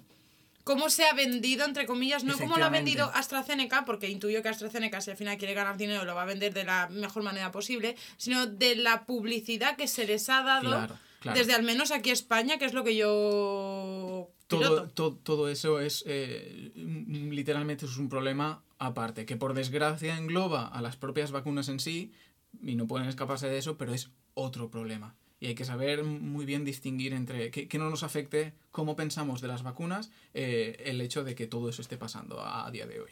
Tal cual.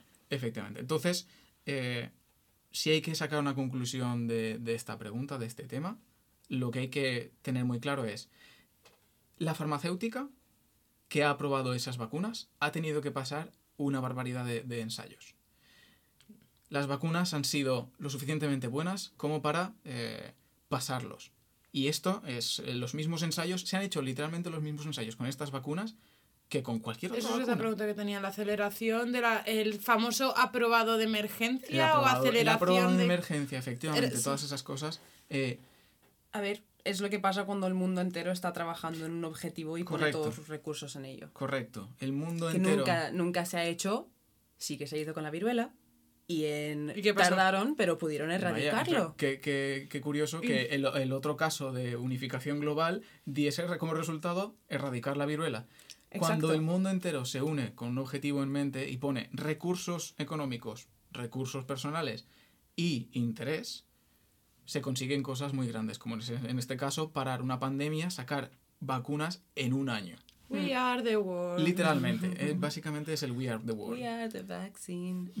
Oh, Dios mío. El, el We Are the World en realidad es como el vídeo de los famosos de la época, creo yo, ¿no? Es como todos los famosos ahí cantando el We Are the World. Tal cual. ¿Y tú Pues qué piensas al respecto, Kira? Yo, yo, yo, yo pienso mucho y lo sabes. No, y es que os lo juro que esto yo le, le he dado varias vueltas porque digo... A ver, yo pienso Es curioso. que yo pienso que si se pusiese este mismo esfuerzo mundial y global y recursos y todo los mi- el millón de dólares de Dolly Parton, todo eso, ¿vale? Todo. Si se pusiese es- es- si- o si se hubiese puesto este mismo tipo de esfuerzo en otras enfermedades, podríamos haberlas erradicado. Como el No se ha VIH, hecho. que mucha gente la ha puesto de ejemplo. Vale. Yo, una de, yo una de ellas al principio de toda esta movida, ¿eh? Sí. Hoy, hoy literalmente he estado eh, conversando con una persona online sobre el tema de- del VIH porque ha hecho exactamente esa misma pregunta. Literalmente, es, es, es un tema que seguramente Vacuna a más, fase 3 probando en Valencia, si a, no me equivoco. a más de una persona le haya pasado por la cabeza. Y de hecho creo que curiosamente había un- un- unos medicamentos o unas vacunas Sí. en, en testeo justo Sí, antes de que empezó. arrancase la pandemia, con lo cual es bastante triste. Yo pienso, porque obviamente, porque tú y yo esto lo estuvimos hablando el otro día, em, le digo a Marcos, no a Jessica, la gente no es me ve. verdad, es verdad, no me ven. No, sé- no saben que yo estoy no en, una, en una posición distinta que Jessica y tú. Eh, y no, en realidad estáis ocupando el mismo lugar, soy esquizofrénica, estoy Sí. escuchando Ay, voces. no, tía, Bueno, rato es Rodinger vale, aquí. eh, Jessica y O sea, yo somos uno. Yo pienso, y obviamente eh, el VIH, coronavirus, son dos virus totalmente distintos, se comportan de manera distinta, atacan al cuerpo de manera distinta, totalmente, en plan, no tiene nada que ver uno con el otro, ¿vale? Pero también pienso, no soy científica, no soy experta, pero también pienso que si hubiese habido un- algún tipo de unificación mundial con los recursos que ha habido con el coronavirus, pero lo hubiese habido con el VIH, lo hubiésemos podido encontrar una puta vacuna ya.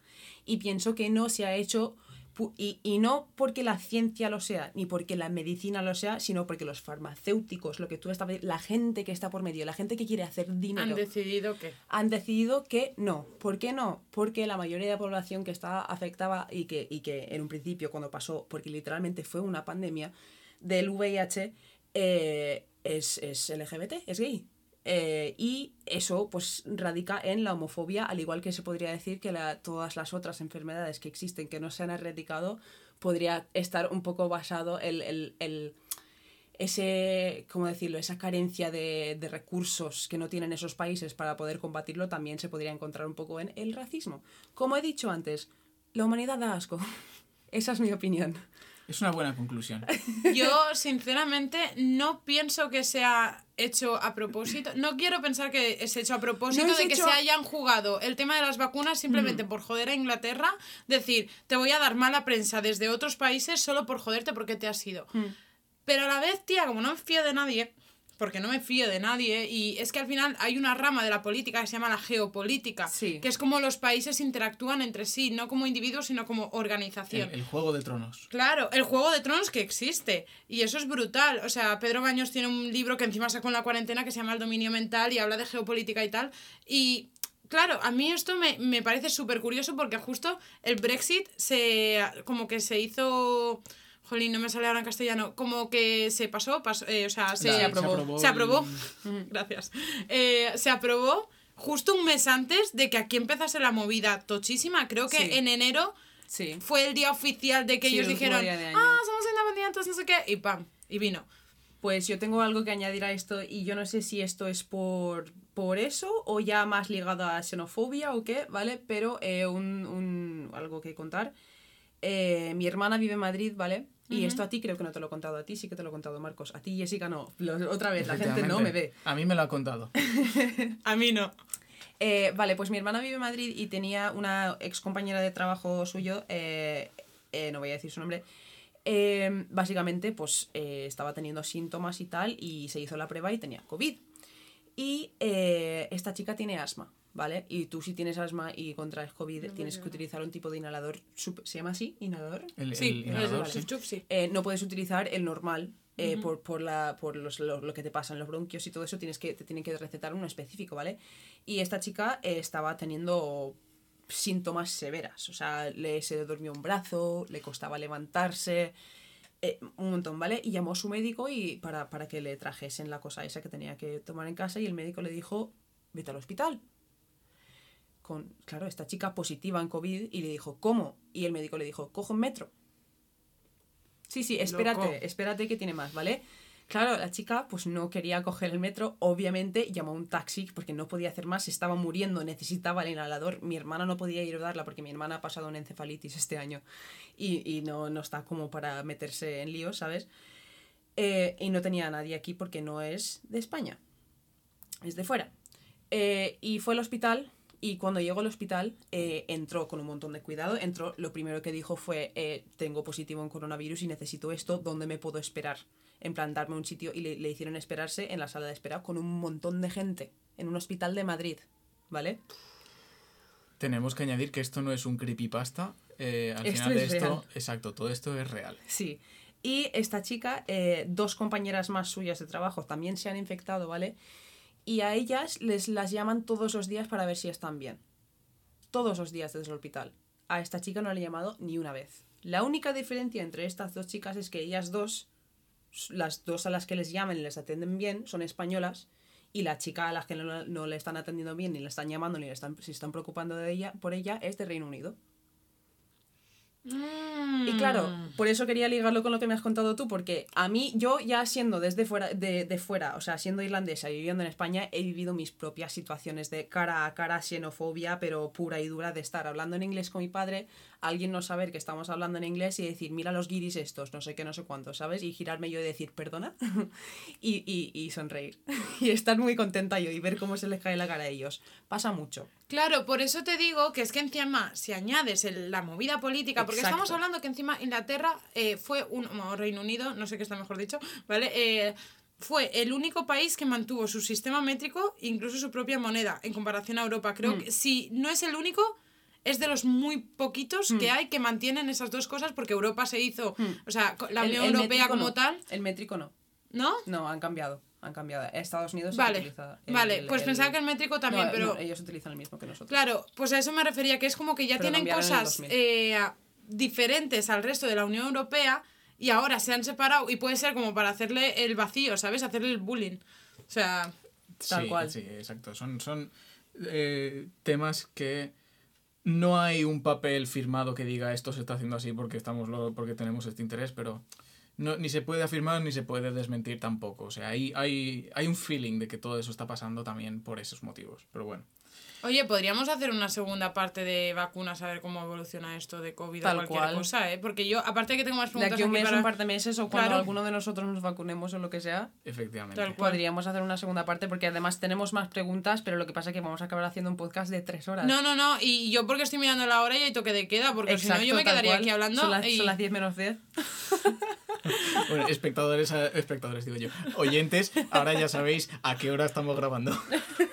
Es que se nos ha complicado la semana. Se nos ha complicado un poco la No, semana. pero ahora en serio, o sea, me ha parecido un tema súper interesante, creo que lo habéis explicado aquí, en plan, ah, poniéndome mi punto de vista que yo no venía a decir nada, en verdad, yo venía a preguntar Tal cosas cual. y a cantar, en plan, señor.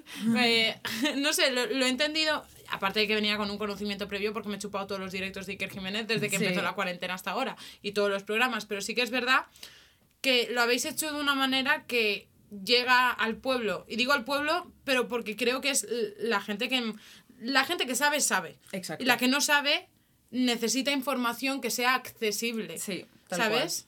Y Tal creo cual. que lo habéis hecho súper bien, Pues así que mi espero haber aclarado dudas y no surgido más. En plan, no, no Creado, quiero creado creado, más, sí. exacto. No me interrumpas en directo y me corrijas el español en el podcast, Perdón. cabrón. Matrimoniadas, teacher. Que para eso luego Oh. está la gente que lo escucha y dice, esta pava no sabe hablar español. Bueno, yo a veces no sé ni Dis- hablar. Disculpa, Déjalo. no sabe hablar español, habla No, español no. mejor que yo. Eh. Eso, estaba a punto de decirlo. Eh, no, pero en serio, que espero no haber creado más dudas de las que hemos podido solucionar. Y en el caso de que tengáis dudas, enviadnos un correo, porque si vemos un correo o un mensaje o por donde sea, que ya aprovecho y digo las redes sociales, ar- eh, Twitter e Instagram con arroba LLDM podcast. Yes. Y en, ah, en Facebook tenéis nuestra página que es la ley de Murphy. Después tenemos un correo que es... La ley de murphypod arroba gmail.com. No sé por qué lo he cantado. Claro, entonces cualquier duda que tengáis, si os han surgido dudas, enviadlas, enviadlas por aquí. Volvemos a invitar a Marcos, que puedes decir tu Twitch, ya que estás. Efectivamente. Bueno, mi Twitch, que he dejado de hacer un- unos cuantos streams, pero bueno, volveré a hacerlos. Volveremos a hacer. Porque Exacto, yo, yo también voy a empezar a hacer y, y te acompañaré en algunos streams. Perfecto, maravilloso. El Twitch se llama Gaming Globe Box. Podéis verme ahí en Twitch, podéis seguir el Instagram e incluso podéis seguir el Twitter si queréis. Y si me seguís en Twitter y sabéis más que yo sobre vacunas y he metido la pata en algo, por favor, decídmelo. Yo comprobaré que tenéis razón y, y os daré la razón como toca. Perfecto. Muchísimas gracias a las dos por haberme tenido en este maravilloso. Ay, Dios mío, me siento como una, como una presentadora Es de, que de- lo de- ma- ¿sabes lo más No sé, es gracioso como de- es muy raro. Lo más gracioso de toda esta, esta situación es que Marcos nos está dando las gracias. Esta es su habitación. Estamos grabando en su habitación. Socorro, me tienen secuestrado. Estoy Ala, utilizando ve- su es que no digas esas cosas que después nos dirán ahí secuestradoras, no sé qué. Se han metido en mi habitación, están grabando podcast y no puedo salir.